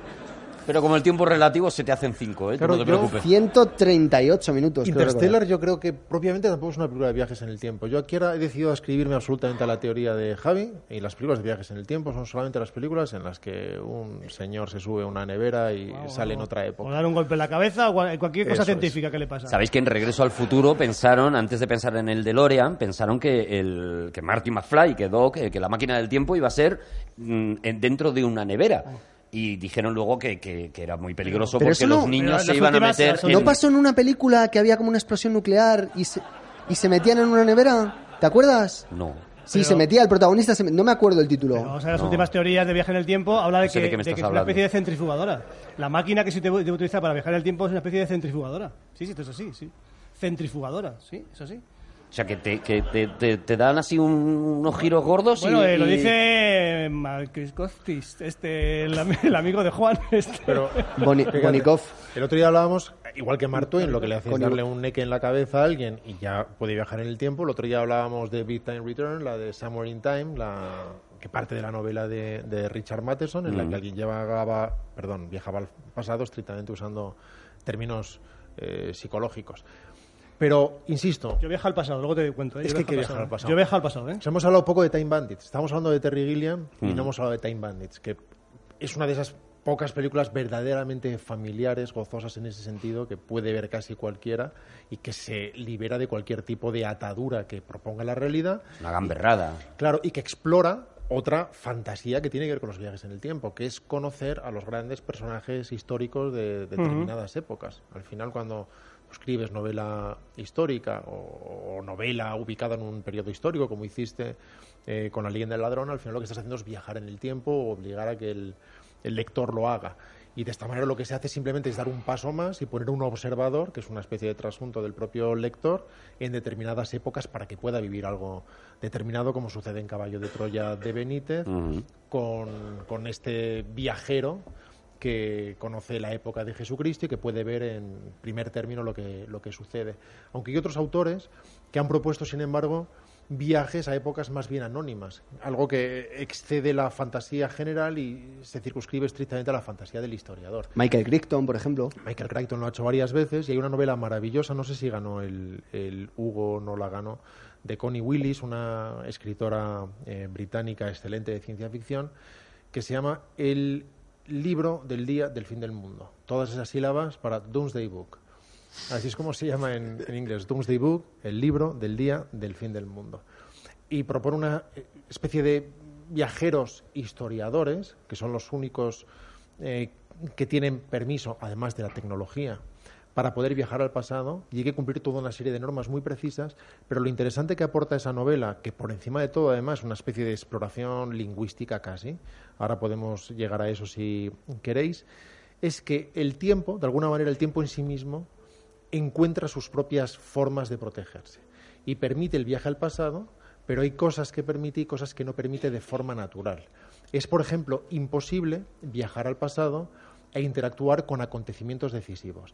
La explicación de la, de la teoría que ellos hacen, o que Connie Willis hace, es, eh, aunque creamos que cualquier cosa que se cambie en el pasado im- implícitamente y de forma determinista lleva a un cambio sustancial de la civilización futura, en realidad no es así.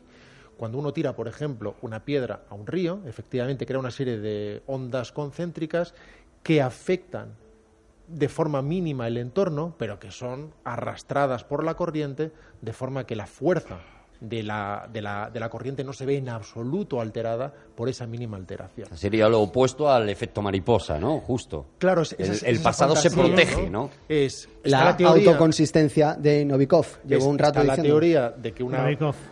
Eh, mariposa bate sus alas y se desarrolla una tormenta en Tokio y está la teoría de que una mm, eh, mariposa bate sus alas y en Tokio no pasa absolutamente nada. Que es, que es Y en lo Tokio más, también. ¿Qué es lo más probable? Porque la cadena de acontecimientos probablemente se vería agotada por sí misma en su entorno más cercano. El caso es que el propio tiempo no permite, por ejemplo, que se introduzcan microorganismos que puedan alterar eh, la constitución de, de una época determinada, no se pueden llevar determinadas enfermedades, etcétera. Y además es una novela maravillosa porque propone un viaje cerca de Bath, en Inglaterra, al año creo que es 1212, justo en los momentos en los que se empieza a desarrollar la eh, peste negra por un determinado error. Y sin embargo todo eso se ve desde una familia absolutamente normal y anónima, en una pequeña aldea, en mitad de ninguna parte, y al final acaba convirtiéndose en una descripción enormemente humanista eh, humanístic- y, y humanística de determinados valores medievales que no tienen nada que ver con nuestro conocimiento y que además ponen en cuestión aquellos conocimientos que creemos tener. Cuando un historiador o un paleohistoriador dice cómo se hablaba en el siglo XIII, cuáles eran los modismos de ese inglés en formación, etcétera, y cómo en la práctica cuando esta gente viaja ese momento se da cuenta de que nada de eso es exacto, que nada de eso es real y que tiene que entrar en otro tipo de acontecimientos. Cuando se da por hecho que la agricultura se hace de determinada manera, que se empiezan a usar ya determinados elementos o ropa y darte cuenta de cómo en realidad no sabemos absolutamente nada y que quien crea saberlo al final lo que está estableciendo es una serie de axiomas que establecen nuevas convenciones que asumimos como tales, pero que en realidad no se compadecen con realidad ninguna. De hecho, H.G. Wells llega a la teoría del viaje en el tiempo mm, a través de una- mm, un método muy parecido a este. ¿Sabéis que él era geólogo?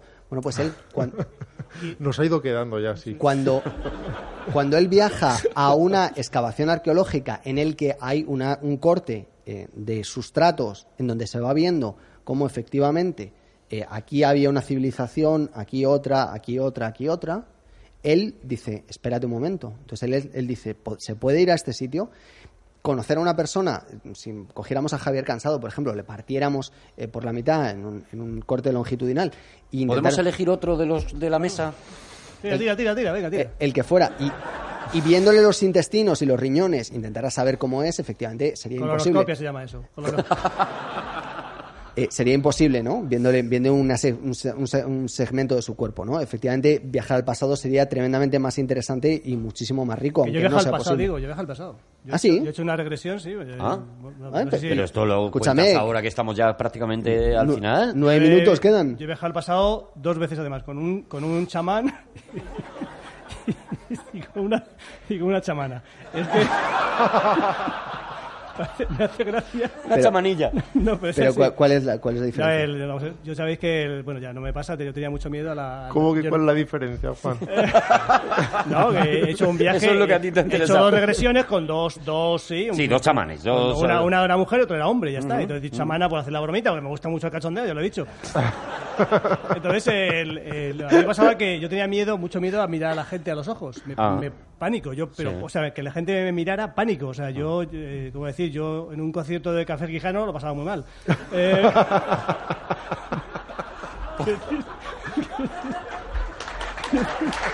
no. Es decir, que. De verdad que, o sea, para mí era, era, era horrible. Entonces, el, Claro. esto, yo sabéis que os lo cuento con gracejo, pero. Os reís, pero tenéis un- que vivir eso, ¿eh? Un, era un drama. Hay asociaciones de Entonces, afectados. y, y fui, hice una regresión, una regresión, eh, bueno, hasta en la facultad en aquella época, recuerdo, y fui- hice una regresión y llegué hasta la cuna, tío, y me vi perfectamente en la cuna, y entonces lo que me pasaba a mí es que eh, yo me vi en la cuna y vi a las- los adultos que se acercaban a la cuna y veía aquellos, aquellas miradas, esos ojazos, y me daban pánico, tío. y a raíz de esa, de ese mierda de viaje, de ese viaje estúpido, me cambió radicalmente. Ya te puedo mirar a ti y decir, Claro. qué ojazos tienes, Arturo. Pero de verdad... te- Claro, porque viste caras muy de cerca y estuve muy ahí, terribles. estuve en la cuna, era yo, yo mismo está en la, en la cuna metido y, me- y vi mi entorno, en fin, una cosa muy, además muy, muy emocional, mi Claro, madre, o sea, claro. muy emocional. Claro, muy bonito, Y, sí. y- Oye, y ¿y ese, se puede, cómo, ¿cómo se hace eso? bueno, luego O sea, lo de, la hablamos, ma- lo de ver la madre y eso. Ah, bueno. No, Bueno, tú- es, es para un amigo. Con la fuerza de la imaginación. Escuchadme un momento. Está reciente. El tiempo ha decidido que nos vamos, señores. Muchísimas gracias, gracias a todos por haber venido, gracias a la Fundación Telefónica, gracias a nuestros amigos que nos ayudan con el lenguaje de signos, gracias a Juan Gómez Jurado, gracias a Javier Cansado, gracias a Rodrigo Cortés. Nos vemos en el próximo Todopoderoso. Arturo González Campos. ¡Oh!